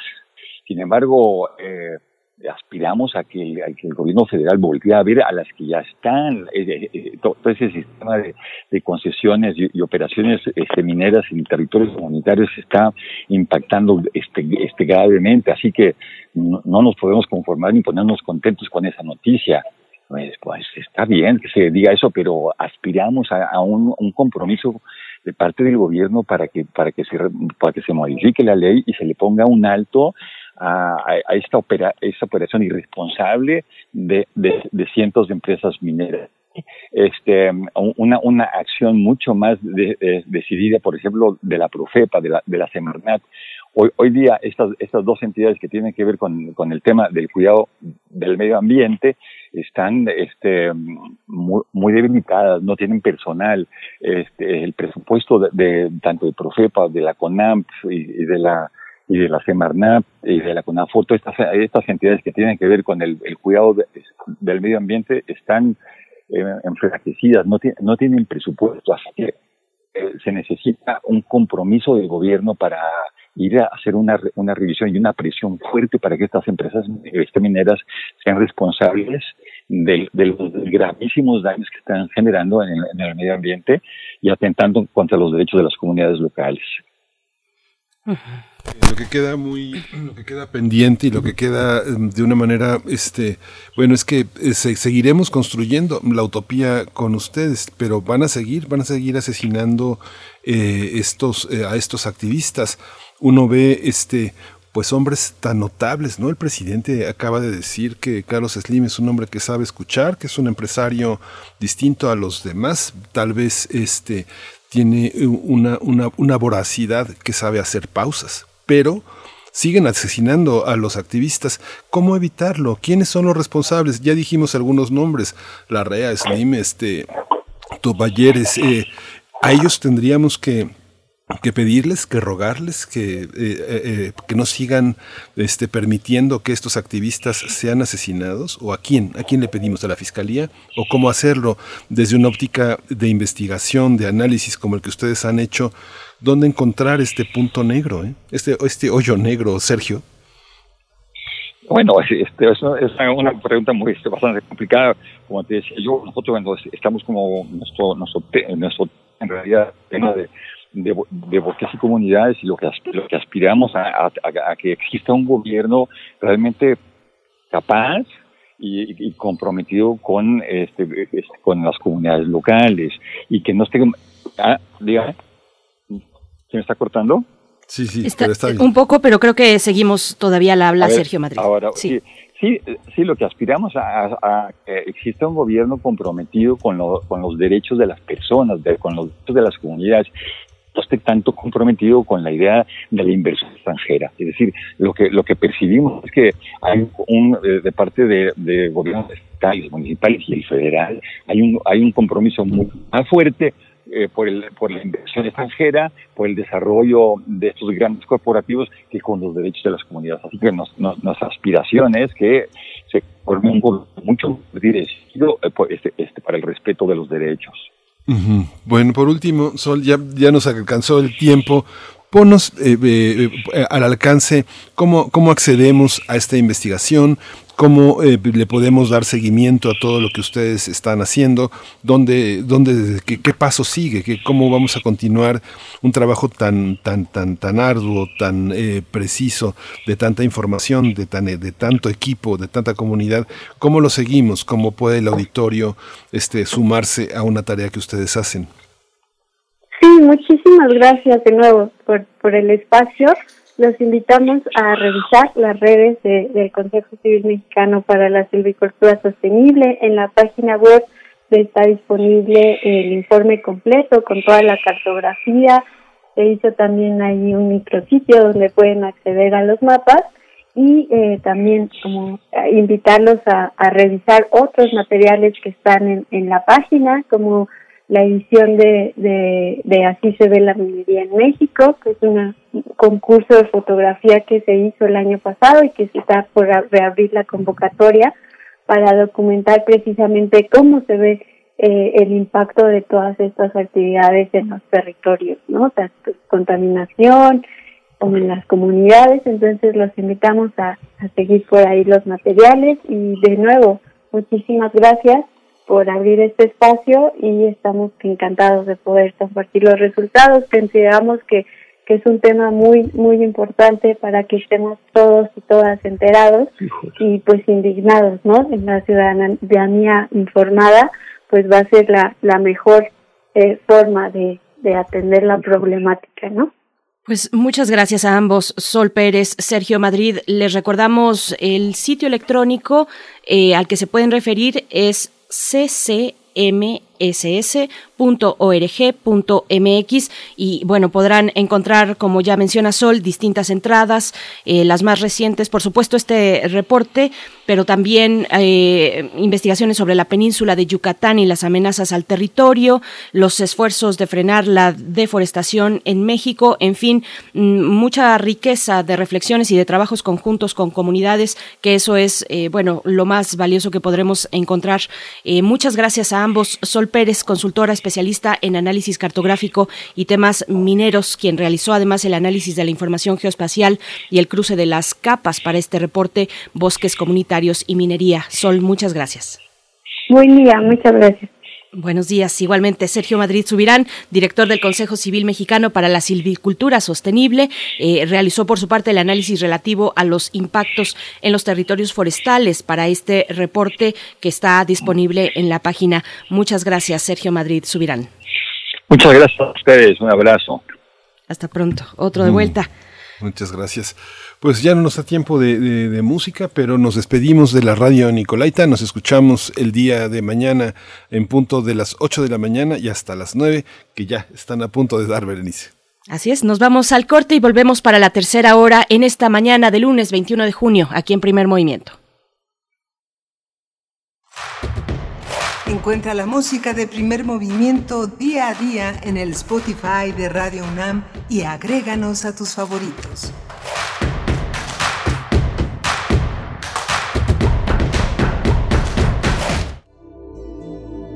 Te invitamos a seguir la transmisión del ciclo de charlas Ramón López Velarde a tres voces, que impartirán Gonzalo Celorio. Quiero hablar un poco de esta dialéctica que yo creo que es muy revelador en la poesía López Velardiana.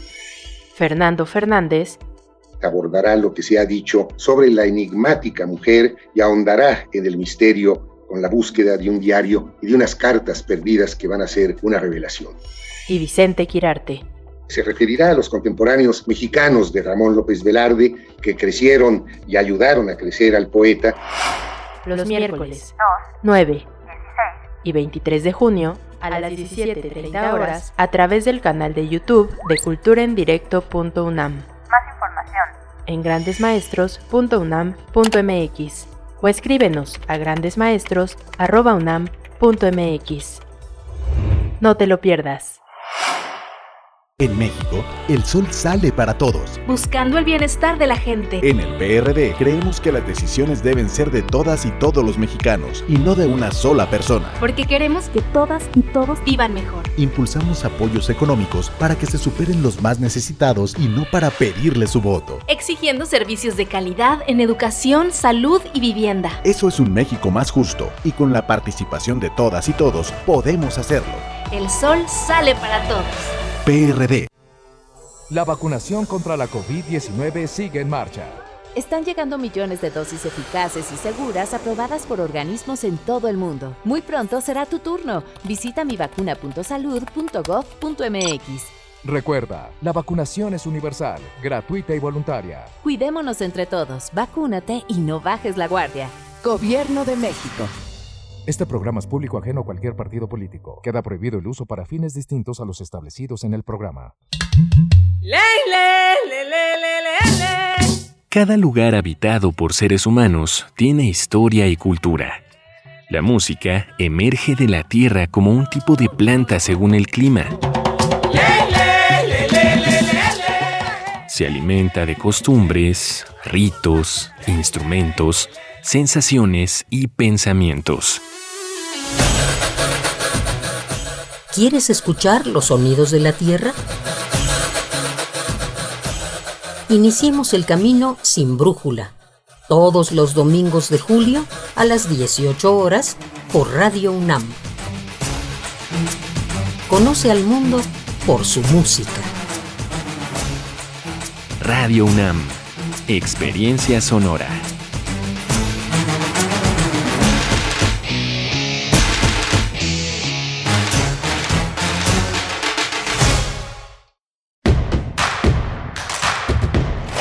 En redes sociales. Encuéntranos en Facebook como Primer Movimiento y en Twitter como arroba PMovimiento.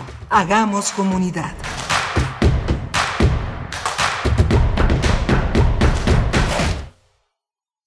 Hola, buenos días. Ya estamos aquí en primer movimiento. Regresamos, son las nueve de la mañana con tres minutos. Estamos eh, ya prácticamente en la, en la tercera hora. Está Frida Saldívar en la producción ejecutiva, está Violeta Berber en la asistencia de producción, Socorro Montes comandando la nave eh, allá en Adolfo Prieto 133. Berenice Camacho, buenos días. Muy buenos días, Miguel Ángel Quemain. Eh, qué gusto, qué gusto permanecer aquí para esta tercera hora de primer movimiento, lunes 21 de junio, 9 con 4 minutos. Igualmente saludos a todas, eh, a todo el equipo, a quienes están particularmente allá en cabina. Eh, está Frida, no, no está Frida Saldívar, hoy está Violeta Berber, lo decías bien, y Socorro Montes en los controles técnicos. Y bueno, venimos de una eh, una charla, una charla con Sol Pérez y Sergio Madrid Subirán del Consejo Civil Mexicano para la Silvicultura Sostenible. Varios, varios comentarios por parte de la audiencia al respecto. Bueno, eh, cuestionando algunos de ellos las posibilidades de generar eh, riqueza, de tener un impacto en la naturaleza sin que esto suponga pues poner en jaque precisamente tanto las condiciones naturales como eh, las condiciones de vida de las comunidades que están cercanas. Muchas gracias por sus comentarios, dice Aerotecamac, dice les recuerdo que el señor Monreal tiene grandes proyectos en los eh, inversionistas mineros. Eh, cuando él sea presidente de México, dice Aerotecamac, la industria minera será reivindicada. Pues bueno, y nos comparte más cuestiones sobre las estadísticas del gobierno federal que, que, el mismo gobierno pues pone en su sitio gov.mx minería, estadística y estudios del sector.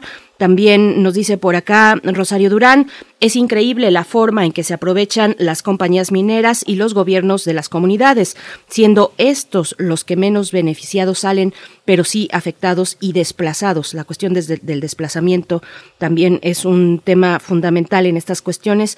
Miguel Ángel, pues varios, varios son los comentarios que tenemos en redes sociales. Pues sí, finalmente este hermoso verso de Quevedo eh, es, es, sigue vigente, ¿no? Dice, madre, yo al oro me humillo, él es mi amante y mi amado, pues de puro enamorado, de continuo anda amarillo, que pues dobló no sencillo, hace todo cuanto quiero, poderoso caballero es don dinero. Es el gran problema de la, de la, de la minería. Tiene al país eh, ahorcado, ¿no? Los, este, no hay renuncia, no hay renuncia a esta, a esta manera de conducir este, la economía por parte pues, de quienes tienen las minas y quienes siguen explotando a costa de lo que sea el, país, ¿no? Y bueno, por supuesto, y, Flechador del Sol también eh, nos comenta y pregunta, ¿qué actividad del hombre es sustentable? Prácticamente ninguna. Somos depredadores de la naturaleza. Y continúa, dice, toda industria extractiva daña a la naturaleza, daña a los pueblos originarios, sin embargo, olvidamos que eh, eh, los seres humanos somos depredadores implacables en todo hábitat natural al invadirlos. Bueno, pues gracias, Flechador. Eh, por, esta, por, por, este comentario. LinkMin, por último, leo este comentario. Oigan, ¿qué podemos hacer como gente común? Es horrible, se oye impune y como, como que los ricos pueden hacer lo que sea. Gracias, gracias. Bueno, a todos ustedes por estos comentarios, por estas reflexiones que en la medida de la posibilidad del tiempo, pues intentamos desahogar aquí al aire en, en, estas, en estas mañanas de reflexiones, Miguel Ángel. Y pues tendremos más adelante, en unos momentos más, después de la poesía necesaria en la voz y selección de Miguel Ángel Quemain, vamos a tener en nuestra mesa del día, pues una conversación importante, necesaria, siempre importante tener en cuenta lo que se debe de hacer, cómo proceder ante casos de sismos en el país. Eh, vamos, bueno, sabemos que en esta mañana, a las once y media de la mañana, se dará el primer gran simulacro del año eh, a nivel nacional. Así es que, bueno, hay que estar preparados, hay que estar con tranquilidad, que no nos agarre desprevenidos este simulacro. Vamos a estar conversando sobre qué hacer en caso de sismo con Julio mm, Velázquez Rodríguez. Él es jefe del Departamento de Atención de Emergencias de la Dirección General de Prevención y Protección Civil de la UNAM, Miguel Ángel. Sí, es, es, un tema que a muchos pone nerviosos, sobre todo que el semáforo amarillo suspendió las clases, es un operativo que muchos, eh, muchos establecimientos educativos han desarrollado, es un trabajo de sensibilización muy intenso que se hace con los niños. Tradicionalmente los, eh, los simulacros se hacen de una manera muy intensa en oficinas, en escuelas, lugares donde eh, hay población en riesgo, donde la heterogeneidad de las personas que lo que, participan en estos hay distintas calidades emocionales, muchísimo miedo. Entonces las personas dedicadas a protección civil, como es el caso en el caso nuestro en Radio UNAM, este, eh, mitigan la ansiedad, eh, orientan la salida, eh, coordinan y ponen a la gente en lugares seguros. Uno va, uno va siendo poco a poco esos, eh, esos simulacros, ¿no? Me acuerdo que nuestro director Benito Taibo, eh, en un simulacro donde estábamos antes de la pandemia, en 2019, me dijo ya, eres hombre muerto, me tardé, me tardé, hay que tratar de llegar, de llegar y de, y de a toda costa donde estemos, tratar de ayudar, de apoyar, de hacerlo de una manera muy organizada, no tomarlo a la ligera, no, no dar pasos lentos, ser lo más eficaces. Así que bueno, en esta suspensión de clases mucha gente va a estar en la pantalla, a muchos eh, les va a costar trabajo levantarse, ir a la puerta, tomar su mochila, ayudar a los que están en la habitación y dirigirse a un lugar seguro donde los las personas que estén con nosotros, este, vamos a hacer, a tratar de ser comunidad, de hacer equipo. Estamos en semáforo amarillo y tenemos que, que hacer este simulacro porque a todos nos conviene y todos formamos parte de esta, de esta emergencia, Berenice. Y seguramente lo viviremos desde casa, muchos de nosotros, eh, no todos, pero ante la cuestión de, pues, de las clases, eh, particularmente en Ciudad de México, que no sabíamos bien a bien cómo, cómo dirigirnos, si había que enviar o no a, los chicos y las chicas a sus clases presenciales. Bueno, yo solo quiero leer un, eh, un tuit, una información que dio Jesús Ramírez Cuevas el día de ayer por la noche, es uno de los más recientes. Bueno, ustedes saben, es el coordinador general de comunicación social de la Presidencia de la República y él dice que la autoridad educativa en Ciudad de México informó que a partir del día de hoy, lunes 21 de junio, las escuelas públicas y privadas pueden decidir en libertad y por consenso continuar con clases presenciales como centros comunitarios de aprendizaje debido al semáforo amarillo. Bueno, estas son las informaciones, eh, además oficiales, que se van eh, pues eh, presentando en, esta controversia sobre las decisiones y, y las cifras y las decisiones, pues que enmarcan a los distintos gobiernos, el federal y el capitalino en este caso, Miguel Ángel. Pero bueno, vamos, vamos ya de una vez con la poesía necesaria si estás eh, ya listo. Claro, claro. Vámonos para allá. Vamos. Primer movimiento. Hacemos comunidad. Es hora de poesía necesaria.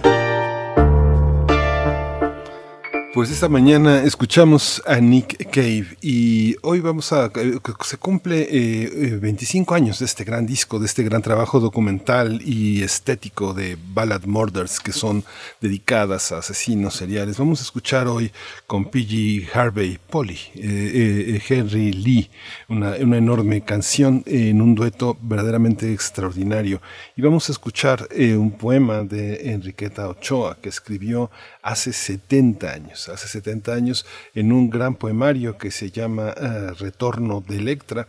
Esto se publicó en Diógenes, una editorial independiente en 1978, una editorial avecindada en Cuernavaca que vio en la edición de Retorno de Electra un poemario verdaderamente espectacular. El poema se llama Desarraígame y está dedicado a Francisco Herrera Arce.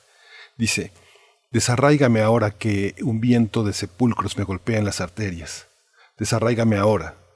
Yo luché a tempestad de gritos en tu vientre y te dije que no, que no, que no y que no, y que en mí y no dispersaras el polvo de otro polvo, que no abrieras conmigo más rutas de la sangre, mas mi voz fue enterrada por campanas de duelo y espigada mi forma entre la piel y el suelo.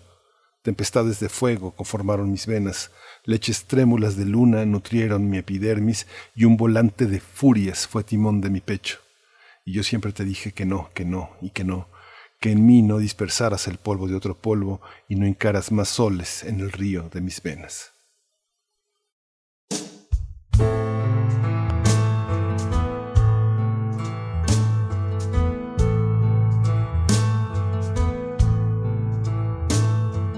Get down, get down, Henry Lee, and stay all night with me. You won't find a girl in this damn world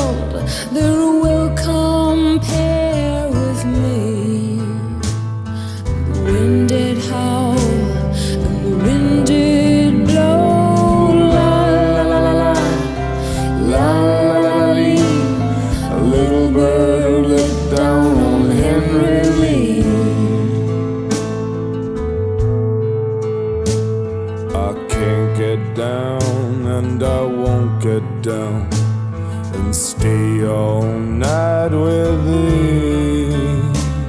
For the girl I have in that merry green land, I love fair better than thee. And the wind did howl, and the wind did blow. La la la la la, la la la la. A little bird looked down on Henry Lee. She leaned herself against a fence just for a kiss or two. And with a little penknife held in her hand, well, she plugged him through and through. And the wind did roar, and the wind did moan. La la la la la, la la la la lee. A little bird let down. Primer movimiento. Hacemos comunidad. La mesa del día. Hoy a las once y media de la mañana, 11.30 horas, el simulacro nacional 2021 ante sismos eh, se, se realizará. Se espera la participación de instituciones de los tres órdenes de gobierno, la iniciativa privada y la sociedad civil. Aunque originalmente este simulacro estaba programado para el 19 de mayo, fue reprogramado para no obstaculizar el avance del Plan Nacional de Vacunación. Los simulacros son ensayos que permiten identificar qué hacer y cómo actuar en caso de una emergencia al simular escenarios reales. Estos ejercicios forman parte de los programas internos de protección civil en los inmuebles y tienen el propósito de probar la eficiencia de los planes de emergencia y los protocolos establecidos. Cabe señalar que la UNAM también participará en el simulacro nacional realizando este ejercicio en sus entidades o dependencias, con la finalidad de fortalecer la participación de la sociedad civil en prácticas preventivas. Vamos a conversar sobre la importancia de los protocolos de protección civil en casos de sismo. Está con nosotros ya en la línea Julio Velázquez Rodríguez. Él es jefe del Departamento de Atención de Emergencias de la Dirección General de Prevención y Protección Civil de la UNAM. Bienvenido, Julio Velázquez Rodríguez. Gracias por estar esta mañana con nosotros. ¿Qué tal? Buenos días. Gracias, Miguel. Gracias, Berenice. Muchas Aquí gracias. Gracias, Julio Velázquez Rodríguez. Bienvenido a Primer Movimiento. Pues bueno, la verdad es que siempre o a muchos nos pondría o nos pone nerviosos eh, tener que enfrentar eh, un, simulacro. Nos trae recuerdos, nos trae a la memoria pues momentos muy complejos que socialmente hemos atravesado. Pero ¿cómo, cómo enfrentar precisamente un simulacro? ¿Cómo prepararnos inicialmente para lo que va a ocurrir eh, esta mañana a las once y media? Bien, pues justamente el tema de la ansiedad o del nerviosismo lo podemos contrarrestar con preparación. Eh, ahorita estamos enfocados en qué hacer en el simulacro, ¿no? Pero poco o se, ha avanzado, pero todavía yo creo que falta que pensemos en el antes del simulacro, ¿no? Y no solamente dentro de una oficina o dentro de una escuela o una eh, entidad, digamos, un, un espacio público. Necesitamos como como personas nosotros preparar antes eh, lo que requerimos a, nuestras casas, lo que necesitamos hacer en el momento que tal vez estemos en nuestro dormitorio, en nuestra eh, vida normal de casa, ¿no? Yo creo que una de las de las acciones eh, primordiales es preparar nuestro plan familiar de protección civil. En él tenemos eh, esta secuencia de pensamiento, de, de prepararnos en el antes, en el durante y en el después del, del, del evento, ¿no? En este caso el simulacro.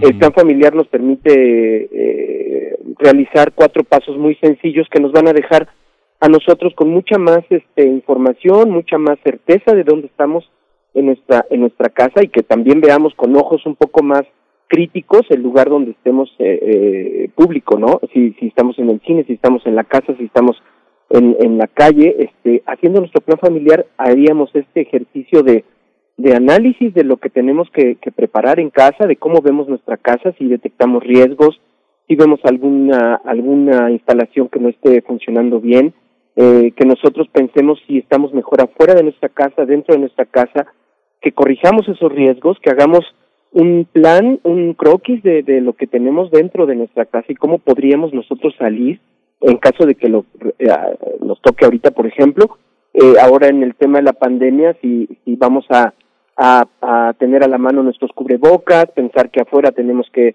que realizar el tema de la sana distancia, que al regreso necesitamos pues verificar que la gente pase por los filtros sanitarios también dentro de nuestras casas.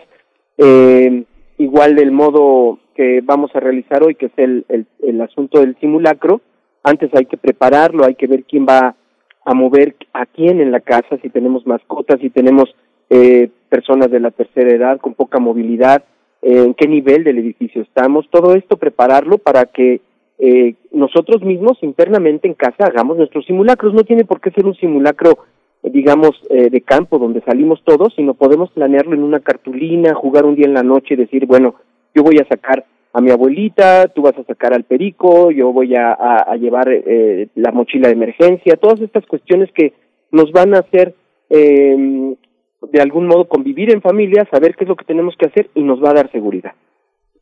Sí, justamente esto, Julio Velázquez, como lo dices, eh, resulta algo que de, de, lo que tenemos que encargarnos, porque bien, bien lo señalas, yo creo que culturalmente hay una parte de la población que dice, como las tarjetitas que venden en algunos lugares, vive hoy como si fuera el último día y la otro, este, algo malo me va a pasar. Yo creo que hay que tratar de combatir esos tics y esos lugares comunes y pensar que formamos parte de una comunidad, salir de uno mismo, no pensar que es el último día, ni pensar que tendrá que ser el día más feliz de tu vida, el día que estás viviendo, sino tratar de pensar en los demás, en lo que queda, en lo que, en los riesgos que tenemos.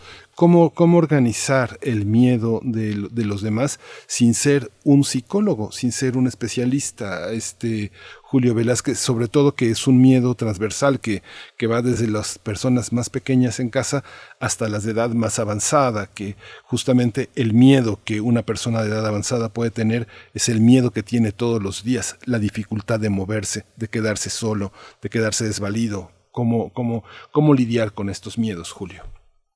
Pues yo creo que justamente, Miguel, lo que dijiste hace rato de antes de, que iniciara ya esta charla, habías comentado hacer las cosas con participación, convencidos de que estamos en este planeta y que pues en cualquier eh, circunstancia pudiéramos tener alguna afectación, ¿no? O sea, esto eh, sería cerrar los ojos a la naturaleza y a lo que es este, el, el, el, vivir aquí, efectivamente, pero no, no podemos no podemos estar pensando en, en situaciones catastróficas a cada momento. O, eh, la vida nos da esta cuestión de, de podernos preparar y, afrontar situaciones complejas con nuestra inteligencia y con nuestra participación. Yo creo que aquí es crucial que las personas, digamos, líderes o cabezas de las casas o de los, de los sitios donde nos organizamos como, como seres humanos, pues eh, tengamos una, una, una este, mm, participación todavía más activa porque nosotros como, como jefes de familia, como, como los que traemos el recurso a la casa, eh, somos vistos como los, como los que vamos a resolver una situación compleja. Entonces, tendríamos que empezar por ahí. Esa, esas personas tendrían que prepararse y precisamente existen estas dos, eh, pues, eh, mm, eh, cuestiones que les mencioné, el plan familiar y la mochila de emergencia. Son dos ejemplos que nos pueden a nosotros, como, como líderes de casa, dar esta información puntual que requerimos eh, completar en, nuestros lugares de trabajo o en nuestras casas para así transmitirle a la gente que, que pues eh, el, el, pre, el, estar preparados nos va a dar seguridad. Si, si el abuelito ya sabe qué hacer, eh, eh, pensemos, yo pongo luego el ejemplo, ponemos el ejemplo cuando damos charlas aquí en la universidad, decimos, ¿qué pasa? Ahora estamos en una situación eh, particular, ¿no? Pero el, el abuelito está a veces con los con los nietos y, y si tienen alguna situación de emergencia, saben qué hacer efectivamente. Si hay una fuga de gas, saben que no deberían de encender las luces o que no deberían de, accionar algún, algún sistema que pueda provocar una, una explosión. Eh, el niño sabe qué hacer en caso de que al abuelito le pase algo en la noche, sabe hacer una llamada de emergencia, lo hemos practicado. Eso lo podemos hacer ahora muy fácilmente eh, pues con los teléfonos celulares o, o, jugar a este tema de hacer la llamada de emergencia a un a un número de, de pues ahora el 911 es un número genérico a enseñarle a los niños a responder a una situación así a verme yo soy el bombero y tú me vas a decir qué voy a hacer para llegar a tu casa que te sepas eh, exactamente dónde vives y qué emergencia está pasando sí que no cuelgues hasta el final de que yo te atienda y que y que puedas incluso dar alguna alguna, hacer alguna acción usando un botiquín, haciendo alguna eh, pues eh, maniobra más allá en lo que en lo que llegan los equipos de emergencia, ¿no? Estoy hablando en un ejemplo muy muy muy particular, pero bueno, todos deberíamos de saber qué hacer si tenemos un botiquín en casa, deberíamos saber usarlo, deberíamos saber qué no hacer en una situación de emergencia también. Y, y al final, pues creo que todo recae en este tema, ¿no? El informarnos previamente y prepararnos ante una situación. Los simulacros no solamente son el de hoy, de salir y hacer la evacuación. En este caso lo tendríamos que hacer con mucha eh, pues prestancia, eh, eh, saber que a veces organizar un simulacro entre mucha gente es complicado.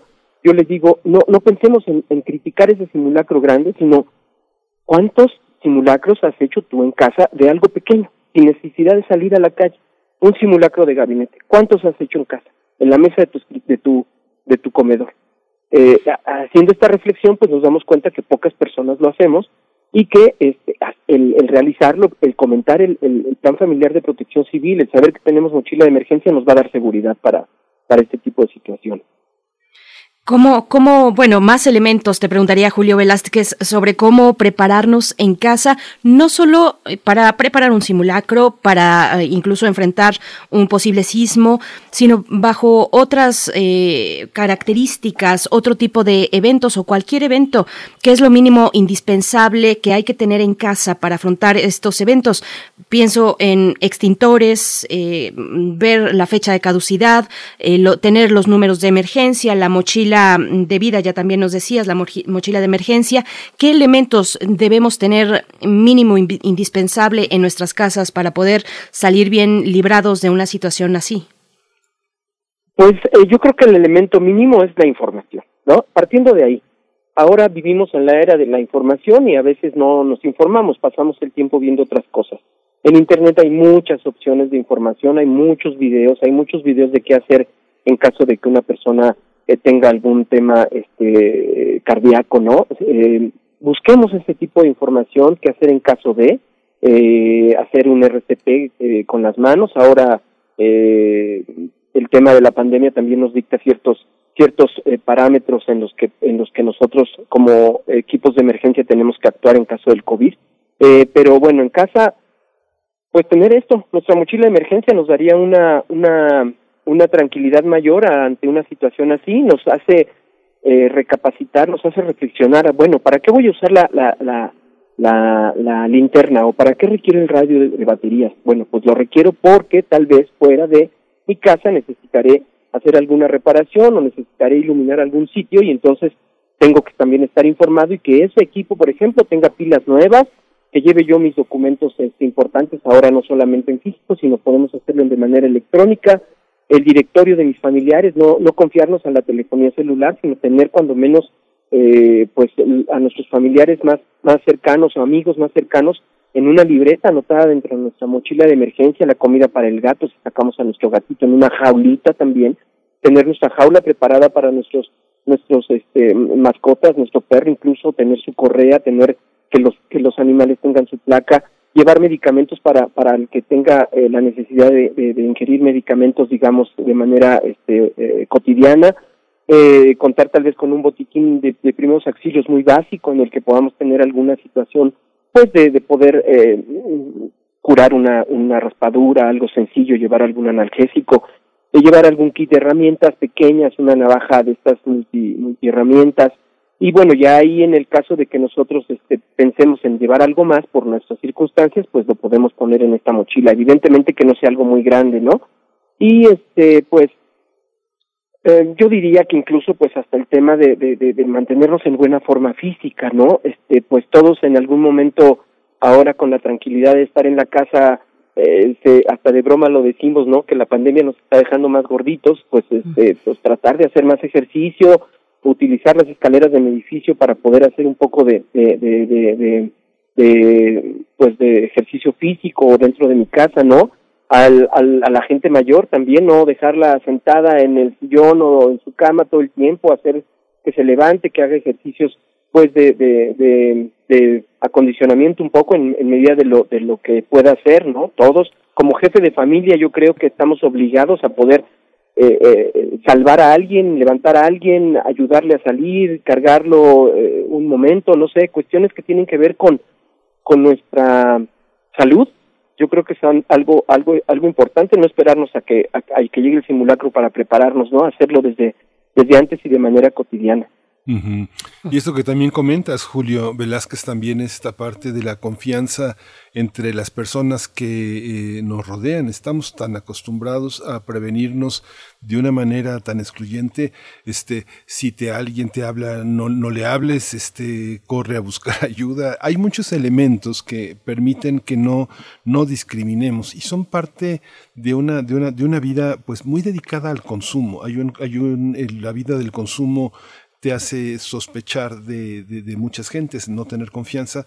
Y justamente la vida comunitaria, la vida que no tiene precio, la vida que no se tasa, nos obliga a generar conductas de solidaridad, de comunicación, no necesariamente de intimidad, sino de, sino de confianza y de comunicación para poder tener con nuestros vecinos el montaje de una guardia en caso de una fuga de gas, de que nuestras cosas no se pierdan, de mantener eh, el, el, cuidado de los grupos de edad avanzada, de todas estas cosas que tú que eres un experto, este, eh, le haces a uno cobrar conciencia de todas las cosas para las que uno habitualmente está, está ciego. ¿Cómo construir la confianza entre las personas que nos rodean, nuestros vecinos, tener un espíritu, digamos, más humanitario, más compasivo, más solidario, más empático con los demás que tienen alguna carencia, que viven solos. ¿Cómo hacer esto?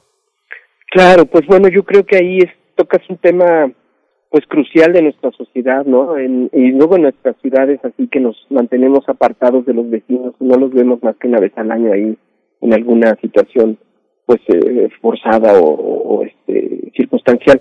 Yo creo que sí esa esa esa cuestión de, de hacer comunidad es algo básico en esta ciudad, ¿no? Ahí en el en el esfuerzo incluso este federal y también de la universidad existen eh, planes de hacer eh, trabajos de, de, atención de emergencia comunitaria, de, de formar eh, eh, precisamente al vecino, al papá, a la mamá, a los niños, a la gente que está dentro de una unidad habitacional o dentro de la cuadra, pues que nos hagamos conscientes de que los primeros que vamos a atender una emergencia vamos a ser los vecinos. No van a llegar los equipos especializados con un camión y super eh, equipados y, y, y, y, todos los instrumentos tecnológicos para salvar a la gente. La mayor cantidad de gente rescatada de, después de un, de un, evento mayor de, de desastre, de emergencia, lo hace la propia comunidad. La propia comunidad se adentra en las casas y, y ayuda y, se, y lo hace de manera espontánea, pero no dejar esto a lo espontáneo, ¿no? Tratar de, de hacernos conscientes sin esta cuestión también pues como catastrofista, ¿no? De que, de que pensemos de manera este, mágica, eh, eh, tenemos a veces ese tipo de pensamientos, ¿no? De que si, de que si planeamos algo, algo nos va a pasar y eso no es cierto. O sea, nos estamos nosotros eh, preparando para algo, estamos mencionándolo, pero no lo estamos invocando. Eso también es importante tenerlo en cuenta, ¿no? En alguna ocasión en un recinto universitario una una persona me decía es que hablar de tanto de este tipo de cosas parece como si lo estuviéramos invocando y decimos no eh, eh, están son son situaciones que se pueden dar en esta ciudad y en cualquier otra ciudad del mundo con sus variantes nosotros estamos muy expuestos a sismos y tenemos que hablar de los sismos y tenemos que informar a la gente y tenemos que decirle qué es lo que puede llegar a ocurrir en un escenario tal vez hasta catastrófico pero precisamente esos tipos de escenarios nos van a hacer que que, que, que, tengamos las estrategias para resolverlos. Eh, efectivamente, yo creo que el tema de, de la comunidad es crucial. Eh, pues yo invitaría a la gente, no sé, que fuéramos creativos en el, en el asunto de acercarnos, hacer algún primer este acercamiento con una tipo kermés en el, en el barrio, decir, eh, vamos a hacer una, una reunión entre todos para ver qué pasaría si tenemos una fuga de gas aquí afuera si llega una, una pipa de gas y tiene algún, algún desperfecto y nosotros estamos dentro de nuestras casas, ¿qué vamos a hacer? ¿Vamos a salir? ¿Vamos a quedarnos? ¿Vamos a apagar eh, este, todos nuestros, nuestros este, eh, fuentes de, de, de, fuego para que no, no generemos una explosión? ¿Qué es lo que vamos a hacer si llega a ocurrir algo en nuestra casa? Así como nos preparamos para hacer una fiesta, pues eh, preparémonos para hacer algo en la atención de emergencias. Y tal vez te decía, eh, el, el tema será primero empezar con uno, después con dos o tres de nuestra casa y así irnos extendiendo hacia hacia nuestros familiares más cercanos si vivimos en en casas este, estas donde solemos vivir los mexicanos que vivimos cercanos a otros de nuestros familiares y posteriormente pues ir con nuestros vecinos también más cercanos empezar a generar es como una bola de nieve que que si la podemos eh, eh, en, en, la ponemos en movimiento ella solita empezará a crecer si si si hay eh, una buena pues una buena disposición a ello.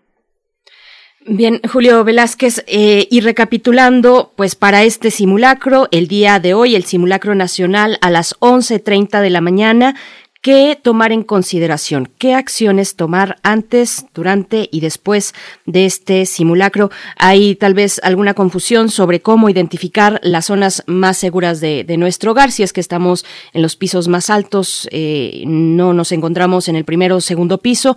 ¿Qué, qué hacer con estas consideraciones, eh, Julio?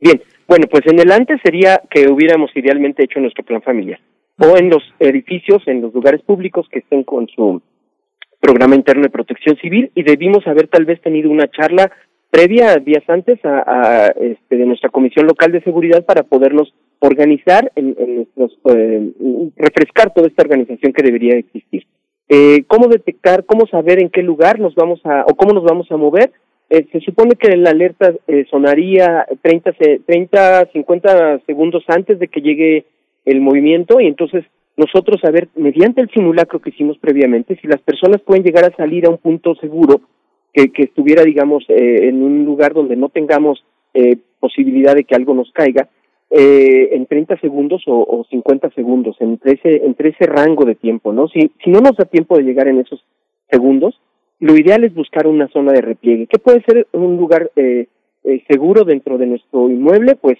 las columnas, eh, eh, lugares donde no estemos cercanos a, la, ventanas, eh, buscar si, podemos tener los, planos del inmueble, porque a veces las columnas no se ven, pues contar con esos planos del inmueble para saber dónde hay columnas y entonces repartirlos todos los que estemos dentro del sitio en esos en esas zonas de menor de menor este riesgo.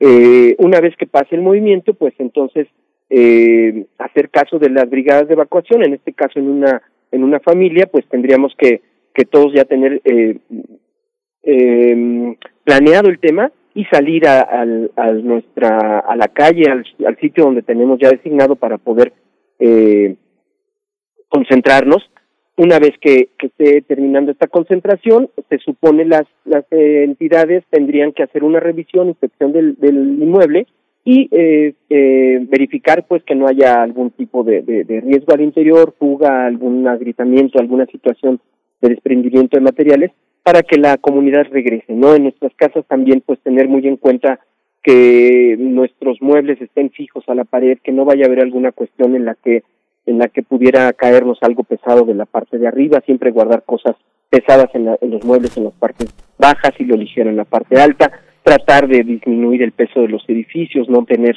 no tener eh, eh, materiales de más, a veces guardamos mucho archivo, llevamos macetas, llevamos cosas que que, que, que no son necesarias dentro de una situación de, de emergencia y entonces pues recargamos los edificios. Eh, básicamente es eso, ¿no? Eh, esperar, suena la alerta, salimos, los que podamos salir, los que no nos replegamos, ya que haya terminado el movimiento, nos, nos eh, disponemos a salir, después revisamos el inmueble y regresamos.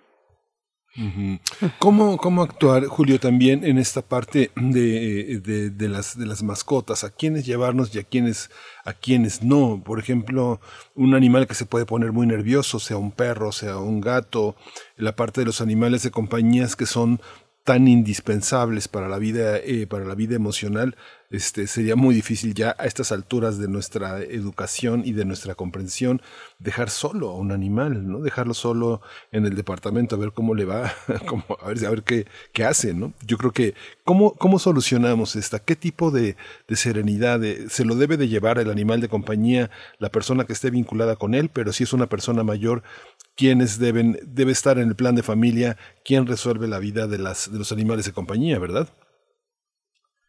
Sí, bueno, pues aquí el tema es, digamos, eh, pues se llega a ser tal vez delicado porque si en el, eh, si nuestro simulacro, para eso también sirve el simulacro, ¿no? si nuestro simulacro nos, nos dejó la experiencia de que podemos sacar a nuestro animal de compañía, entonces pues saquémoslo, que estemos preparándonos para que precisamente cuando le hablemos el perro venga o el, gatito venga, que lo tengamos de este modo, digamos, adiestrado para que para que no lo andemos buscando a la hora de la hora, ¿no?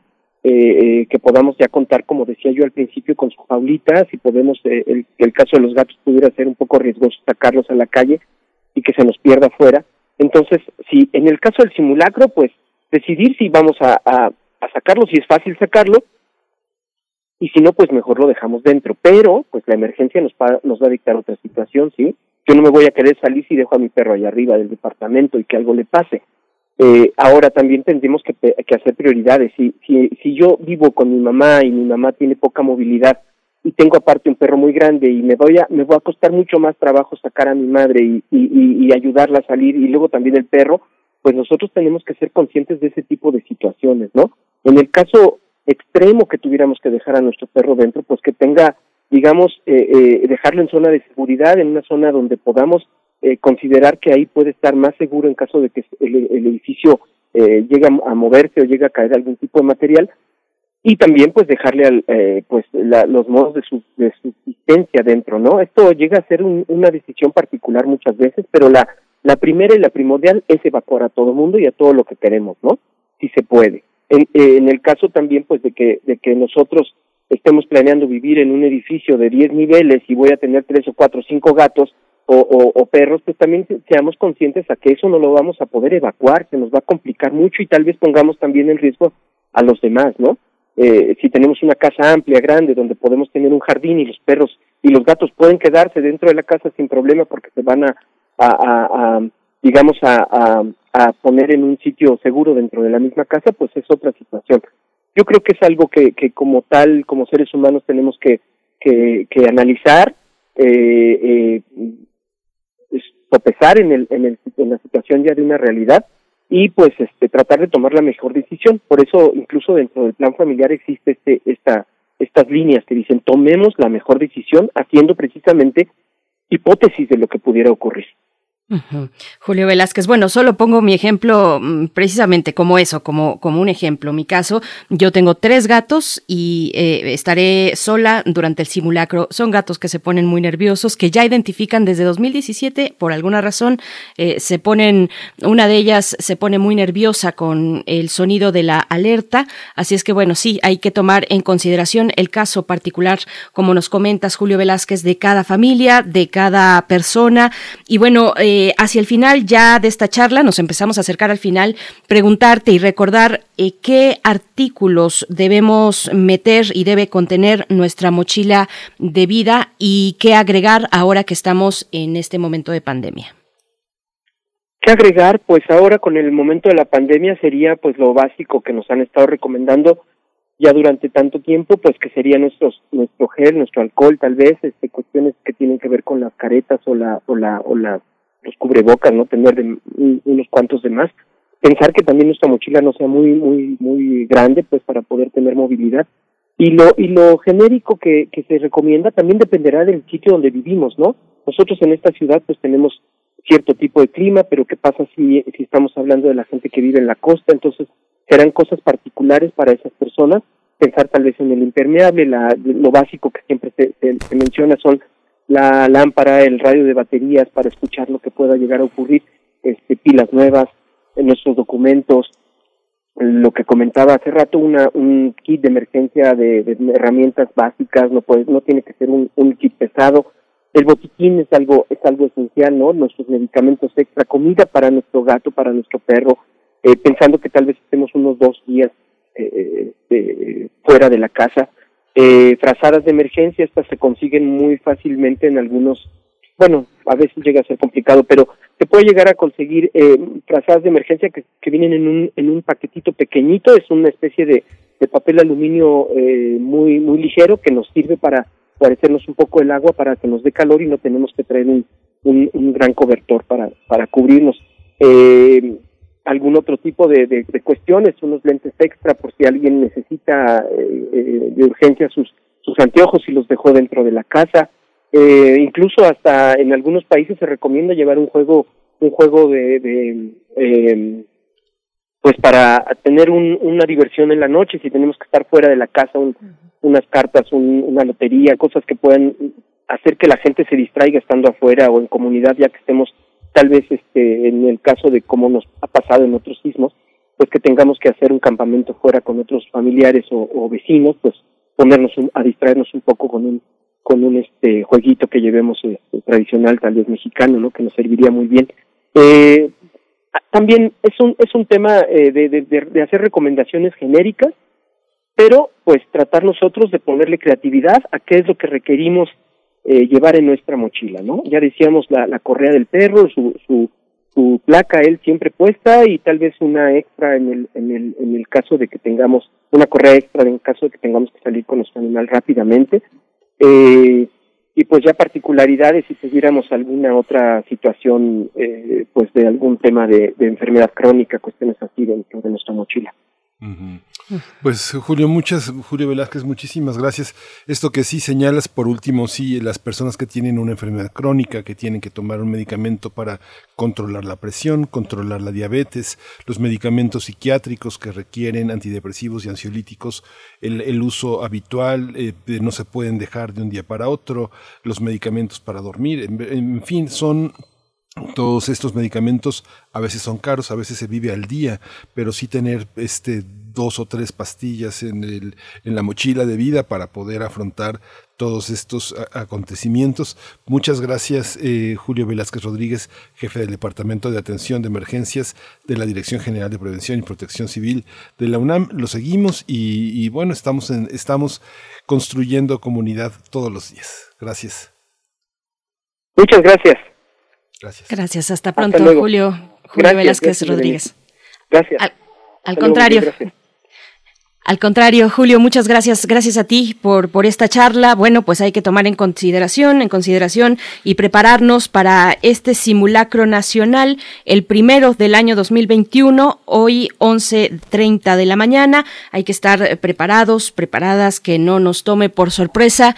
Y, bueno, en la medida de esa preparación y, de estar precisamente con estas medidas que prevean, prevean estos casos de eh, pues emergencias, estaremos también mucho más seguros y mucho más tranquilos. Bueno, pues vamos, vamos a hacer una pausa musical. Lo que vamos a escuchar a continuación se titula Alma de Cantaora y está a cargo de Amparo Sánchez.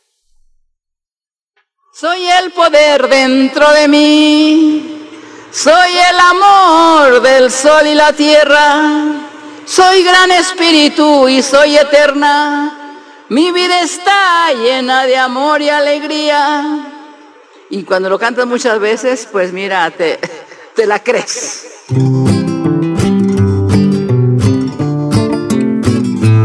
Yo creo que lo mejor es no tener miedo. No tener miedo. Soy mañana, soy aurora, soy la luz, soy la sombra, el presente, el ahora, alma de canta ahora. De canta ahora. Hablar del despertar femenino. Soy la tierra, soy el cielo, soy la luna en un espejo. Soy chamana, sanadora, alma de ahora Alma de ahora El poder es dentro de nosotros y cantaré mientras me quede voz. No dejaré un rincón sin mi canción y cantaré como una bendición la libertad de ser lo que soy. Soy la lluvia, soy el trueno, soy la madre rayo y fuego, soy hermana luchadora, alma de cantaora. Alma de cantaora. Alma de cantaora.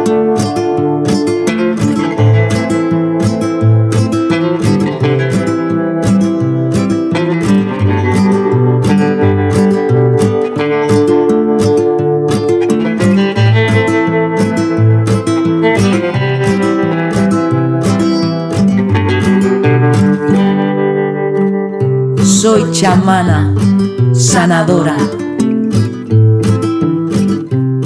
El presente, el ahora. Primer movimiento. Hacemos comunidad. Biosfera en equilibrio. Está con nosotros esta mañana la doctora Clementine Kiguas, como, Clementine Kigua, como cada lunes nos acompaña en Biosfera en Equilibrio. Ella es bióloga y doctora en ciencias por la Facultad de Ciencias de la UNAM y también es divulgadora del Instituto de Ecología de esta misma universidad, donde dirige las redes sociales del instituto y lleva a cabo la revista digital Oikos Más. Doctora Clementine Kigua, qué gusto, como cada lunes, bienvenida a Primer Movimiento en esta ocasión eh, quisiera platicarles sobre las extinciones de insectos. Eh, desde finales de 2017, la revista científica Plus One publicó un artículo escrito por Caspar Hallman eh, y 11 coautores más, una información que dio la vuelta al mundo. Los medios internacionales acompañaron las noticias con encabezados como el Armagedón de los insectos o el Apocalipsis de los insectos. Todos ellos hacían referencia al artículo de Plus One que explica que a lo largo de más de 27 años, la biomasa de los insectos voladores de áreas naturales protegidas había disminuido en más del 75%.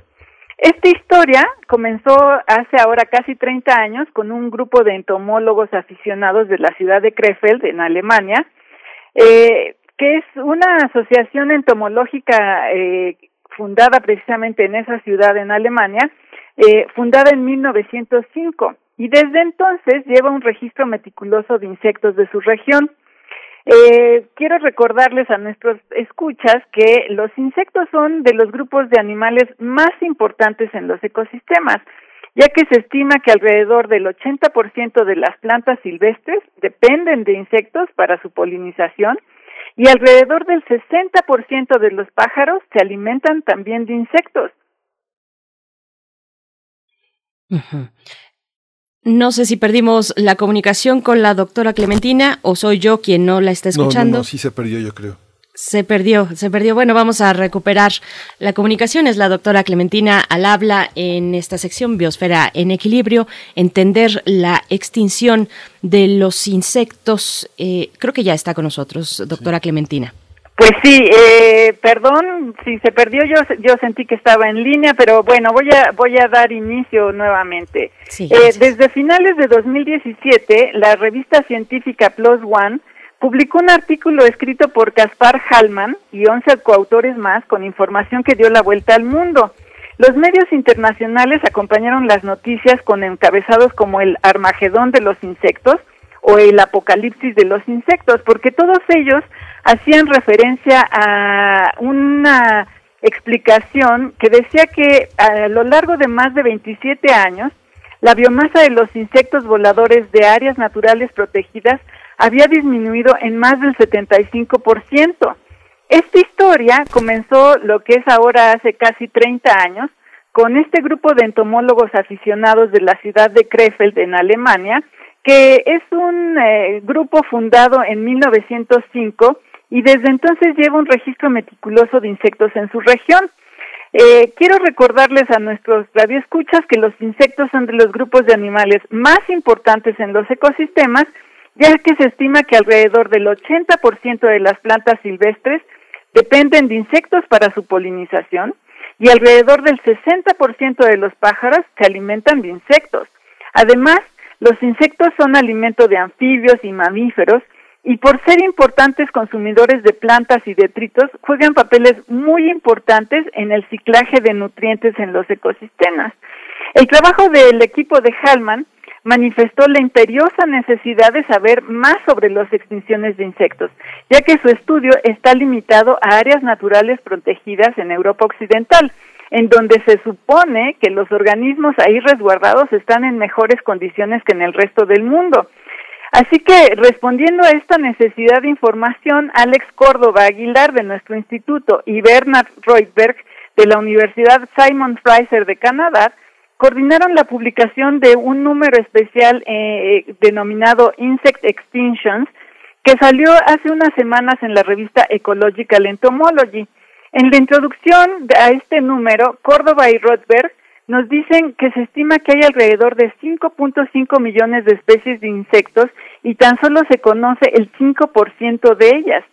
Sin embargo, como mencioné antes, se sabe que las poblaciones de estos animales están disminuyendo en todo el mundo sin tener una idea clara de cuáles son las causas, cuáles son los patrones, ni exactamente cuáles serán las consecuencias si se extinguen. Sin tener más información no es posible planear, planear estrategias ni contribuir a la formación de políticas públicas que ayuden a protegerlos. Así que este número especial de extinciones de insectos es una colección de seis artículos elaborados por científicas y científicos de diversas partes del mundo, en los que se abordan diversas perspectivas de cómo estudiar las causas de su disminución. Una de ellas, por ejemplo, aborda la importancia de contar con información recabada a largo plazo para poder estimar cómo van cambiando las poblaciones de insectos con el paso del tiempo. En este estudio, escrito por Dimitrios Petesopoulos y seis coautores más, se señala la importancia de contar con redes de información ecológica y estudios a largo plazo que contengan información sobre los insectos de todo el mundo. Otra información, dice, puede estar en redes de monitoreo ecológico, que son estudios que contienen información recabada de diferente manera y con más organismos, por lo que ayudan a entender las complejas interacciones biológicas en las que están embebidos los insectos. El equipo de Petsopoulos habla de diversas fuentes de información que podrían servir para entender más sobre las interacciones biológicas, de los métodos adecuados para estudiar estas fuentes y cómo utilizar las redes ecológicas para entender y disminuir el declive de los insectos. En otro trabajo eh, dirigido por María Silvia Fenoglio, desarrollan un marco de referencia que permite entender por qué se pierden especies de insectos en las ciudades. Para ello, consideraron como causas que los, que los afectan a las superficies impermeables, es decir, eh, superficies, por ejemplo, como el cemento y el pavimento, el efecto de la isla de calor, la contaminación, la fragmentación del hábitat, jardines y parques que, que están eh, pues dispersos en las ciudades y que además tienen plantas exóticas. Concluyen que las características que definen si un insecto terrestre podría servir o no en el entorno urbano son su tamaño y qué tipo de condiciones se necesitan para poner sus huevecillos o hacer sus nidos. La mayor parte de la información que obtuvo el equipo de Fenoglio proviene de estudios sobre abejas y mariposas y hablan de la necesidad de información sobre otros grupos de insectos que son igualmente de importancia.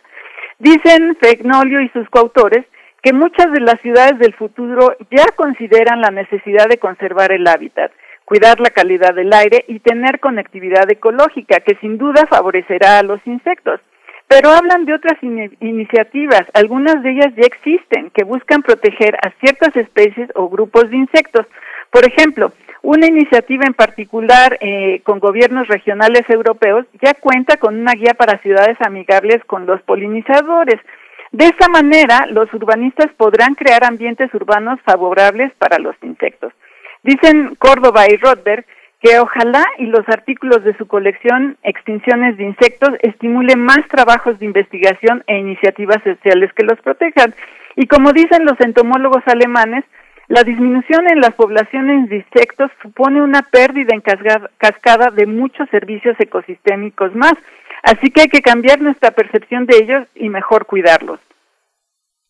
Así es, doctora Clementina, pues gracias por compartirnos y darnos eh, orientación, estas coordenadas eh, de los distintos ejercicios que se están llevando a cabo, eh, científicos y también con participación de sociedad civil, en general de la población, para, para proteger a los polinizadores, para sensibilizarnos sobre su gran relevancia fundamental para la vida de todo este planeta, incluida la nuestra. Así es que bueno, sí, ciudades amigables, queremos más ciudades amigables y las necesitamos para los polinizadores. urgentemente. Así es. Muchas gracias. Querida Clementina Kiwa, muchas gracias. Hasta el próximo lunes. Hasta el próximo lunes. Hasta pronto. Bien. Pues ya, nos estamos despidiendo, Miguel Ángel. Ya nos, ya, ya nos, ya son las 9.58. Vamos a estar listos para este, para este simulacro. Hay una, hay una, quédese aquí con la programación de, de Radio UNAM. Se va a hacer una pausa eh, para justamente dar esta alerta, escucharla en toda su amplitud, desde la radio, desde las eh, sirenas que están apostadas en el caso de la Ciudad de México en, muchísimos puntos, más de 40 mil puntos, ahí eh, como forman parte también de las cámaras de la vigilancia que hay en la ciudad. Así que bueno, vamos a sentirnos seguros, confiados y como dijo eh, el, maestro Velázquez, hay que hacer una, un trabajo en conjunto para afrontar esta situación, Berenice. Así es, Miguel Ángel. Pues bueno, eh, muchas gracias por su escucha. Quédense aquí en Radio UNAM. A continuación llega Xochicoscatl. Van a tener entrevista con María Sojob y Andrés Peña. Es lo que viene a continuación aquí en Radio UNAM. Gracias de nuevo, gracias a todo el equipo. Mañana nos encontramos al filo de las 7 de la mañana. Miguel Ángel, muchas gracias. Gracias. Esto fue Primer Movimiento. El mundo desde la universidad.